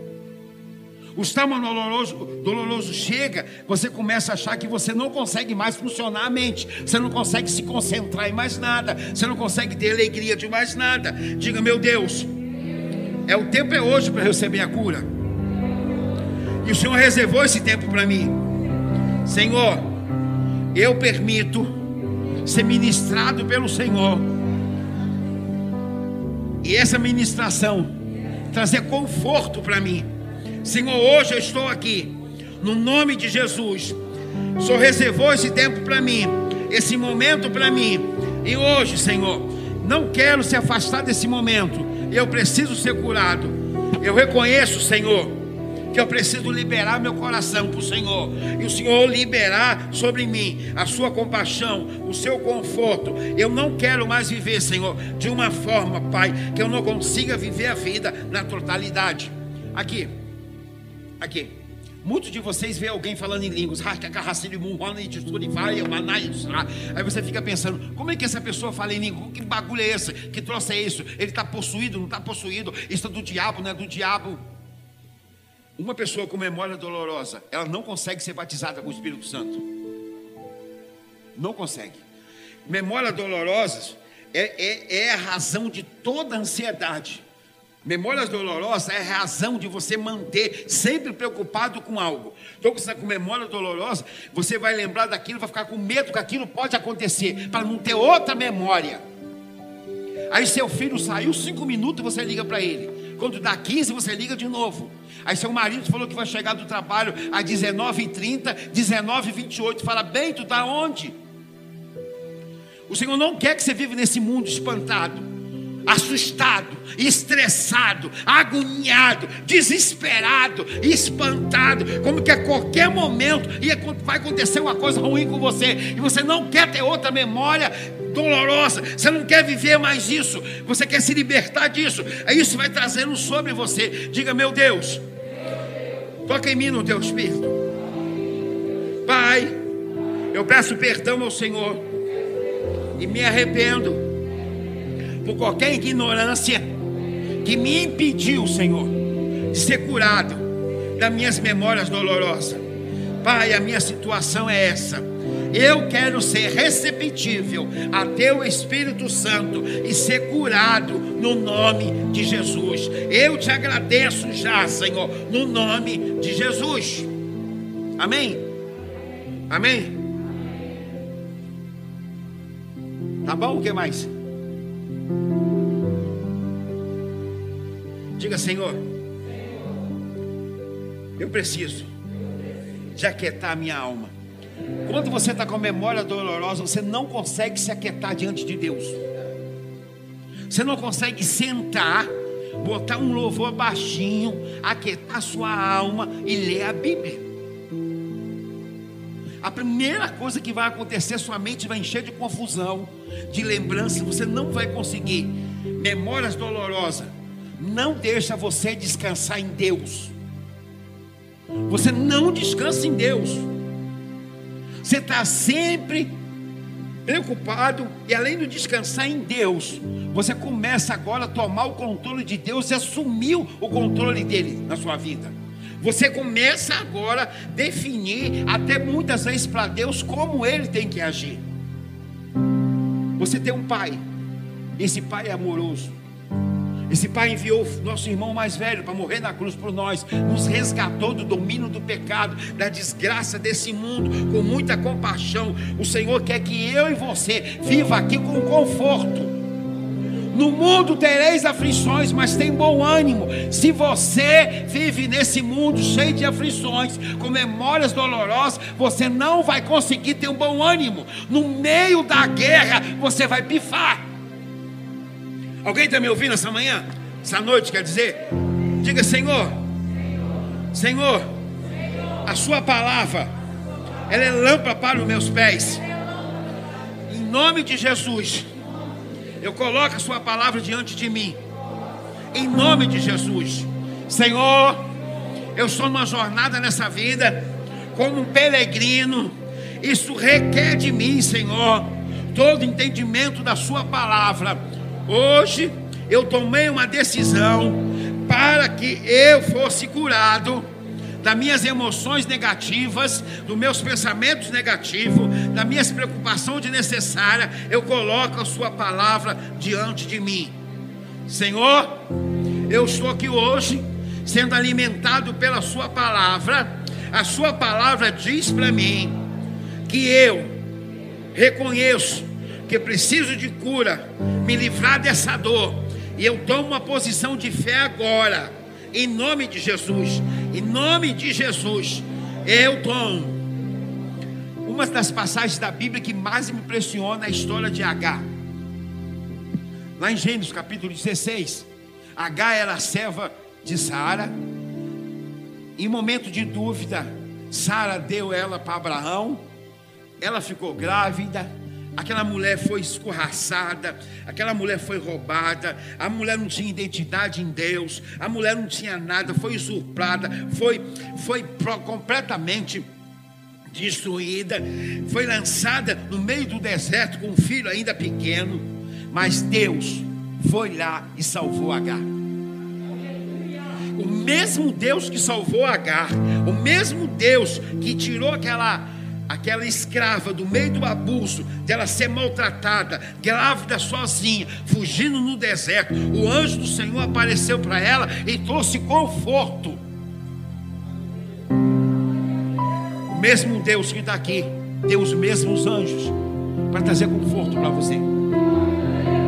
O Senhor está dizendo essa noite os lugares escuros podem ter tentado roubar sua identidade em Cristo. Os lugares escuros podem ter tentado roubar o seu destino, tirar da sua mente da ordem, bagunçado com você. Mas o Senhor está aqui para revelar que Ele ainda é Deus, que Ele tem um propósito na sua vida, que Ele quer curar você de toda frustração, trazer uma experiência como Ele trouxe para H, uma experiência de coragem para enfrentar o medo, para ver o futuro dela se cumprir cumprindo na vida dela. Como H, eu e você precisamos de cura, precisamos de um redentor, e o redentor já veio ao mundo, morreu na cruz do Calvário, nos deu salvação, nos deu uma identidade. A intenção do Pai é reverter todo o dano que foi causado na minha vida e na sua vida. Ele lembra de cada dano. Somos filho e somos filha dele. O Deus amado, digo, meu Deus amado ele é soberano. O amor dele é incondicional. Ele é fiel. Ele é o meu redentor. Senhor, hoje, como aquela mulher Agar, que foi largada no deserto, escorraçada, frustrada, triste, abandonada. Muitas vezes eu me sinto assim. Muitas vezes eu me sinto numa solidão, Senhor no seio da minha família. Muitas vezes, Senhor, me sinto abandonado, esquecido, mas hoje, Senhor, eu estou aqui hoje para receber do Senhor que eu não vou mais carregar uma carga desnecessária.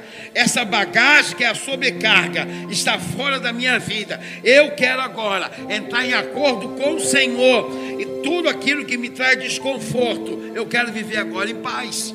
Você crê? Que o mesmo Deus que tocou H no deserto, quando a gente lê a história de H, é uma história muito triste. Mas Deus enviou um anjo lá. Deus tocou nela. Deus disse para ela que tinha uma novidade de vida para ela. Deus está dizendo para você que você não precisa carregar todo esse passado sozinho, não precisa ter um estilo de vida errado. Ele quer curar suas memórias, ele quer restaurar você.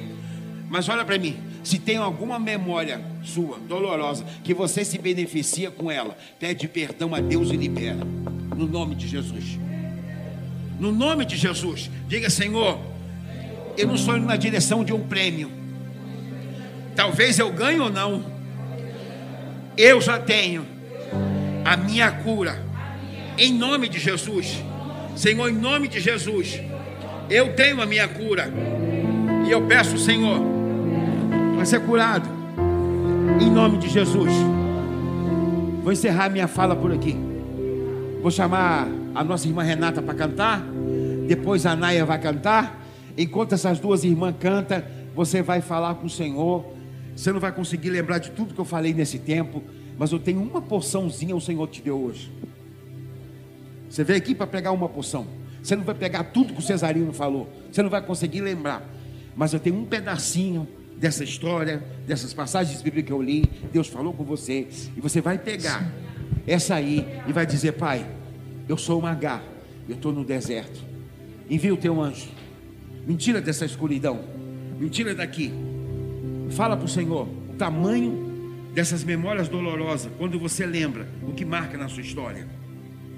Se você tem, se você se sentiu rejeitada pelos seus pais, se você foi abusada sexualmente, moralmente, cometeu qualquer injustiça contra você, é hora de você abrir seu coração para Ele e dizer: Senhor, eu preciso andar livre. Em nome de Jesus, de Nazaré, que está aqui nesse lugar, nessa noite. Eu atendo pessoas há mais de 20 anos. Eu sei que é andar com memória dolorosa. Eu já tive depressão, morei três anos dentro de um quarto escuro. E eu quero dizer para você: anda livre, no nome de Jesus. Aprenda a andar livre. A melhor coisa da vida é você andar livre, no nome de Jesus. Aleluia, meu Senhor. Alô? Ouvindo? Boa noite, meus irmãos. É, durante. Tá alto. Dá pra ouvir? Tá bom? É, durante o mês de março, é, o mês das mulheres, todo domingo vai ter uma mulher vindo aqui falar alguma palavra e depois vem a ministração da dança. E esse domingo a Simone me chamou para trazer uma palavra. E eu fiquei pensando bastante é, e o Senhor ministrou uma palavra no meu coração sobre a, a dança que a Rosana vai dançar. E está em Lucas capítulo 7, que vai ser rápido. Está em Lucas capítulo 7, versículo 37. Eu vou ler da minha Bíblia. É, Jesus ele vai, ele vai jantar na casa de um fariseu e aí, a, aí aparece essa mulher. Quando uma mulher daquela cidade, uma pecadora, soube que ele estava jantando ali, trouxe um frasco de alabastro contendo um perfume caro. Em seguida, ajoelhou-se aos pés de Jesus, chorando. As lágrimas caíram sobre os pés dele e ela os secou com seu cabelo e continuou a beijá-los e derramar perfume sobre eles. E aí eu fui tão constrangida com essa palavra porque essa mulher, quando ela soube que Jesus ia estar naquele lugar, ela largou tudo e ela foi pegar o que ela tinha de mais precioso, que foi esse perfume, e ela derrama e, sobre os pés de Jesus e ela lava e, e ela entrega tudo que ela tem de mais precioso, porque Jesus é mais precioso do que tudo. E eu fiquei pensando muito sobre quantas vezes a gente. É, fiquei pensando muito sobre esse senso de urgência dela, quando ela larga tudo e ela quer ver Jesus e ela tá tão desesperada porque ela quer tanto Jesus, Jesus é tão precioso para ela. E quantas vezes a gente esquece disso, né? A gente acaba botando tantas coisas como prioridade e Jesus não é mais, chega um momento que Jesus não é mais a prioridade da nossa vida. E a música que a Rosana vai ministrar fala muito sobre isso, sobre um desespero em estar na presença de Jesus, aquela aquela paixão porque às vezes é como se fosse um amigo, como a gente marca para ver um amigo distante. E aí a gente fica naquela ansiedade de ver aquele amigo. E Jesus é a mesma coisa, ele sempre quer estar com a gente. Só que a gente às vezes negligencia isso e acaba não dando tanta prioridade para ele. É, é isso que eu queria trazer e vocês vão ver na dança mais sobre a, isso e na verdade, eu queria orar agora, rapidinho, só para terminar. É, pode fechar a cabeça. Senhor, obrigada, Pai, pela tua palavra. Obrigada, Senhor, pelo seu amor que está sobre nós. Obrigada, Senhor, porque o Senhor sempre quer ter comunhão com a gente. Mesmo quando nós nos sentimos impuros e sujos, o Senhor sempre quer estar com a gente, porque os seus olhos são bons, Senhor e o Senhor sempre nos chama de filho amado. Pai, eu quero pedir, Senhor, por mim e pelos meus irmãos, que nós possamos cada vez mais nos aprofundar no nosso relacionamento com o Senhor, querendo, Senhor, ter um relacionamento com o nosso Pai querido, Pai, porque o Senhor é o nosso Pai querido e nós te amamos, Senhor. Eu peço, Senhor, para que o Senhor desperte os nossos corações com essa vontade incessante de estar com o Senhor, de aprender do Senhor, de ouvir a Sua voz, Pai, porque a Sua voz é mais importante do que qualquer coisa. Senhor, não nos deixe amar mais as bênçãos do que a Sua voz. Nós queremos amar mais a Ti, Pai, do que tudo. Senhor, nós queremos dar a Ti o lugar, o primeiro lugar na nossa vida, Pai.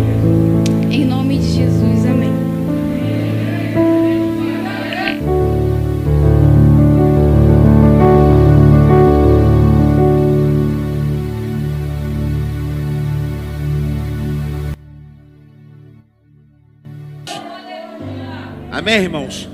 É uma alegria muito grande ver a Rosana dançando, abrir uma cova para a vida dela, mas o Senhor fechou. E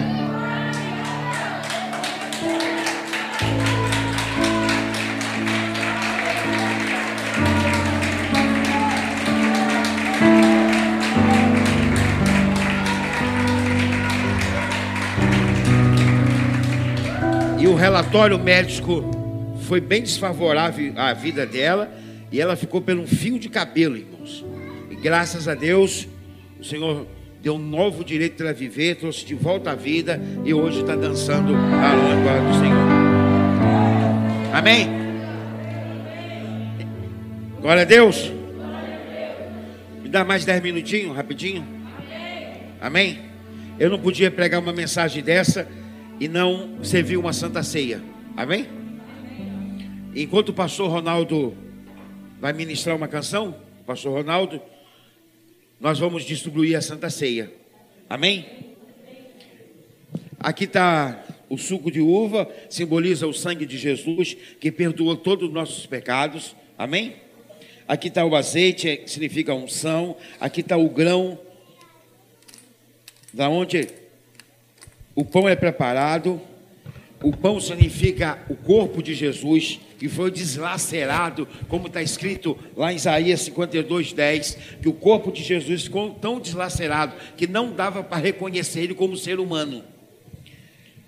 E hoje, quando você pegar esse cálice, que pegar nele, você vai dizer: Senhor, aqui simboliza o teu, do teu sangue que meus pecados foram perdoados. Mas aqui está, Senhor, esse pequeno pedacinho de pão que simboliza, Senhor, o teu corpo foi dilacerado. Hoje, em nome de Jesus, Senhor, tomando essa santa ceia, profeticamente eu quero dizer, as memórias doloridas da minha vida está sendo curado agora em nome de Jesus. Amém?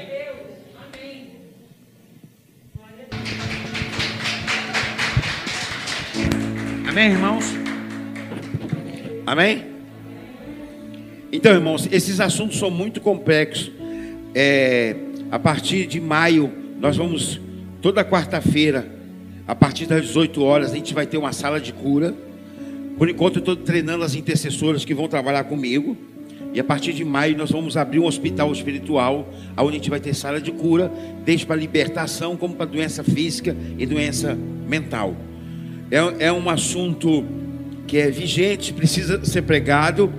É, hoje, se você está aqui e a, as memórias dolorosas sua é muito grande, você pode pedir, Cesarinho, dá para você colocar o meu nome na sua lista para você me chamar para me atender?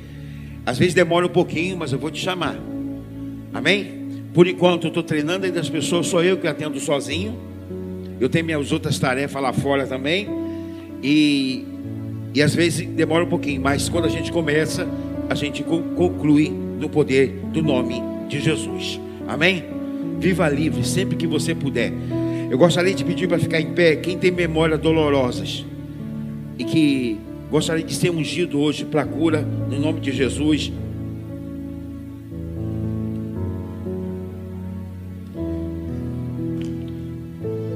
Eu vou falar mais sobre esse assunto. Não precisa ficar com vergonha de ficar em pé.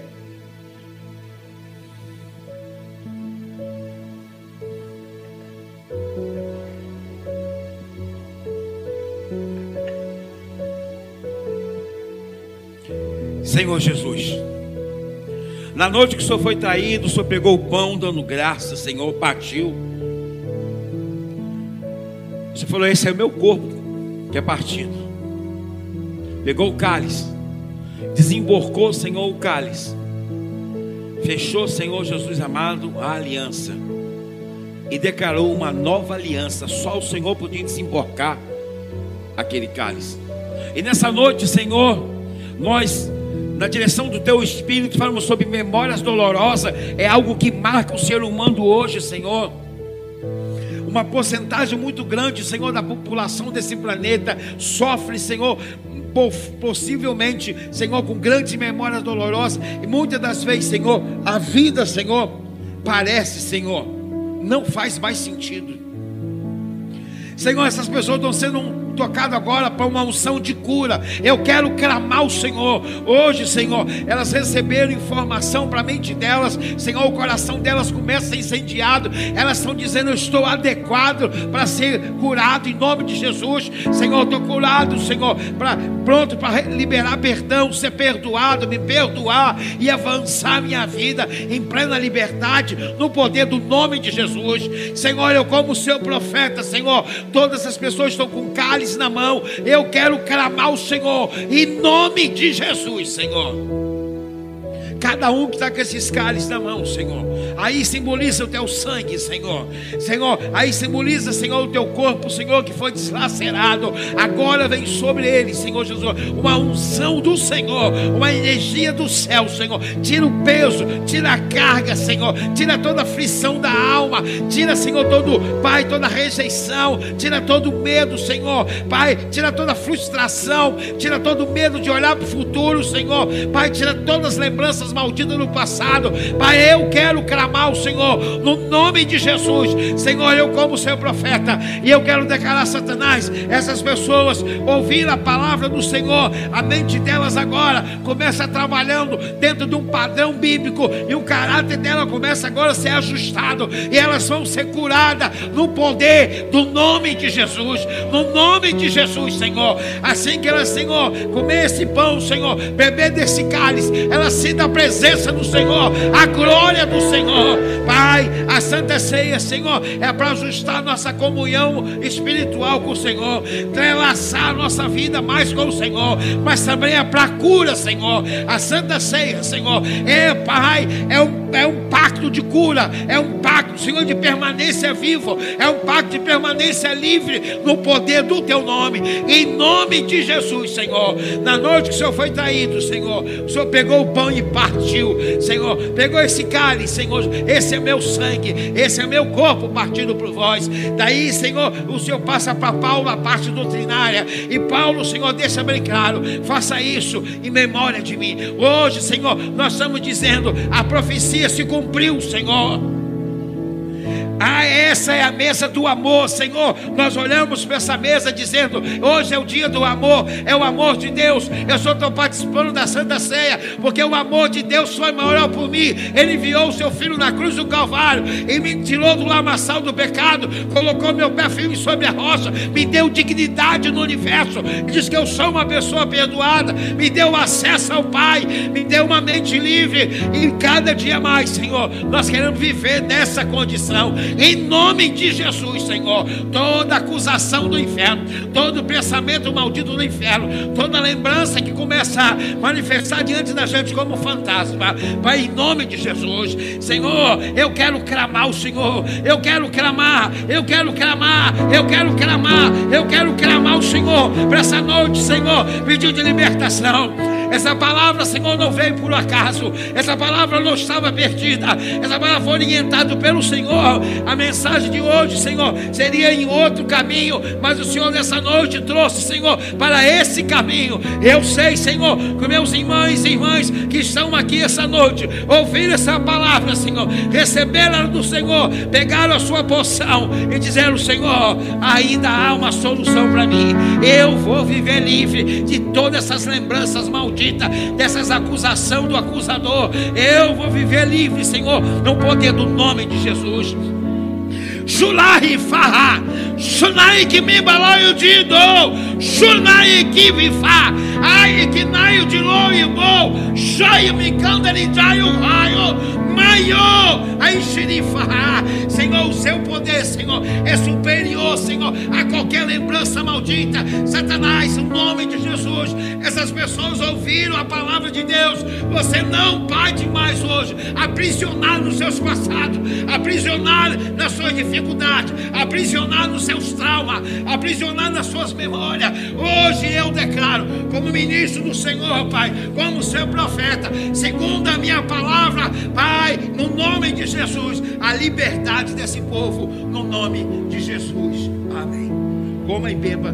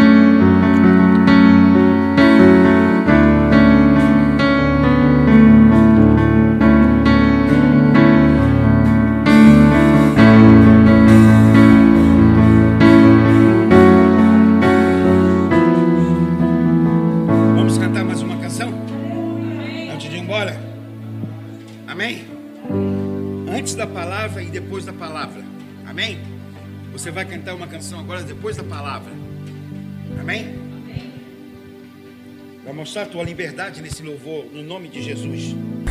Obrigado, Senhor. Obrigado, Senhor, por esse belo momento que aqui estamos na Sua presença.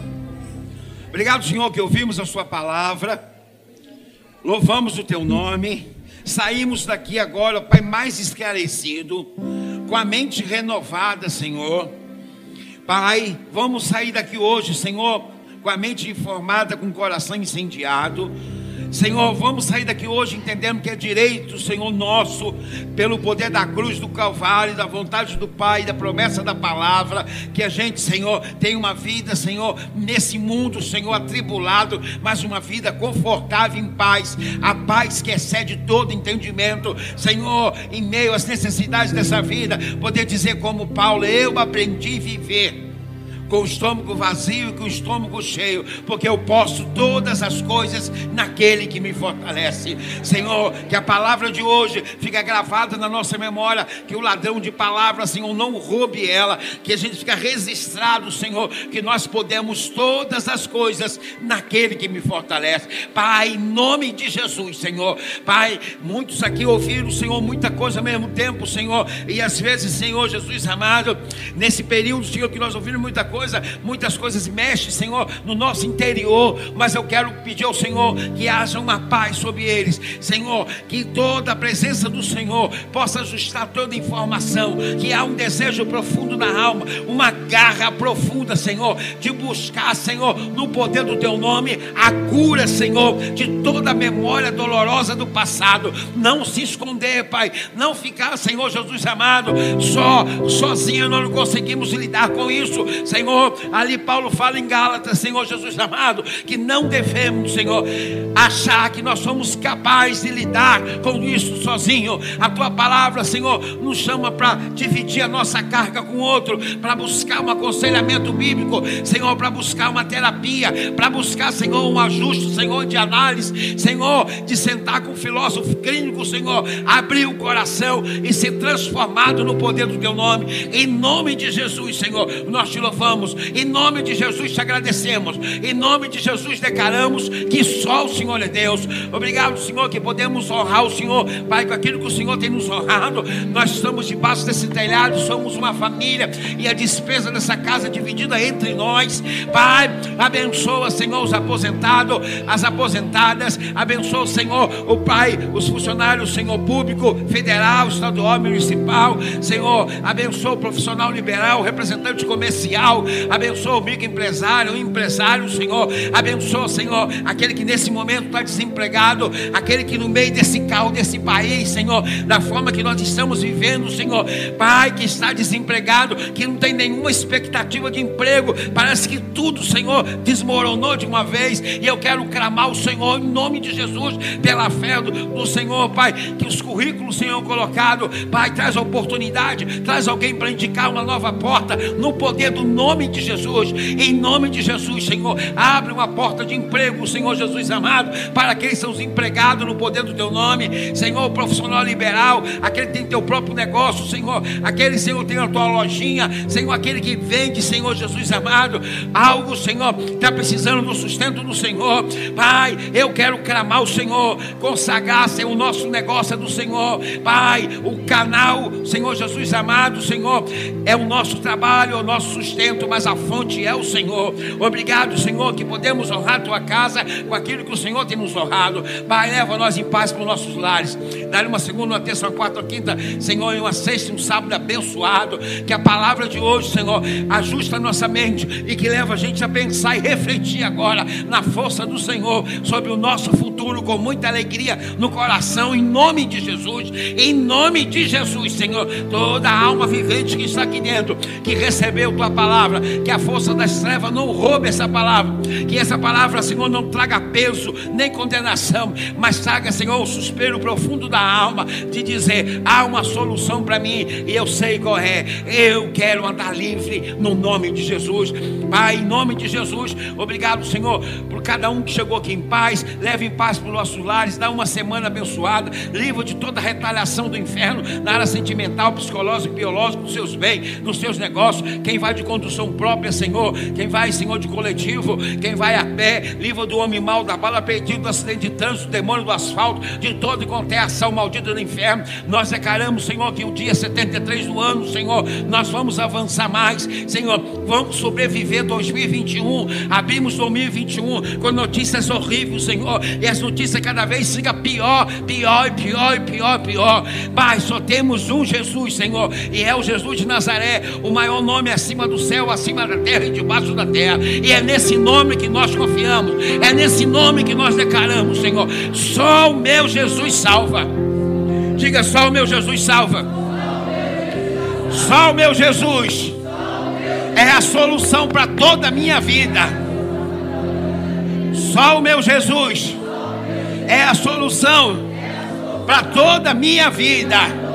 Jesus, hoje eu participei da mesa da comunhão e desfruto desse amor que o Senhor tem para mim. Senhor, em nome de Jesus, quando a lembrança dolorosa vier, os flashbacks vier, eu vou dizer, Pai, eu entrei em acordo com o Senhor. Eu sou livre dessa maldição. E eu quero desfrutar do seu amor da melhor forma possível, em nome de Jesus. Em nome de Jesus, Senhor, nós te louvamos. Em nome de Jesus te agradecemos. Em nome de Jesus declaramos que só o Senhor é Deus. Diga só o meu Senhor é Deus. Só o meu Senhor é Deus. Só o meu Senhor é Deus. Só o meu Senhor é Deus. Eu falei que às vezes eu coloco o seu nome na minha lista para atender, que pode demorar, e eu não sei o tamanho da urgência que você precisa ser curado. Às vezes a pessoa liga para mim, o senhor fala, atende no outro dia.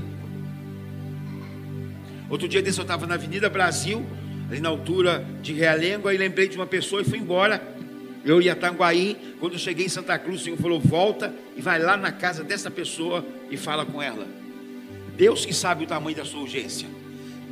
Deus que sabe o que você necessita, se é urgente, se não é urgente, mas nunca mais anda aprisionado no seu passado, no nome de Jesus. Amém.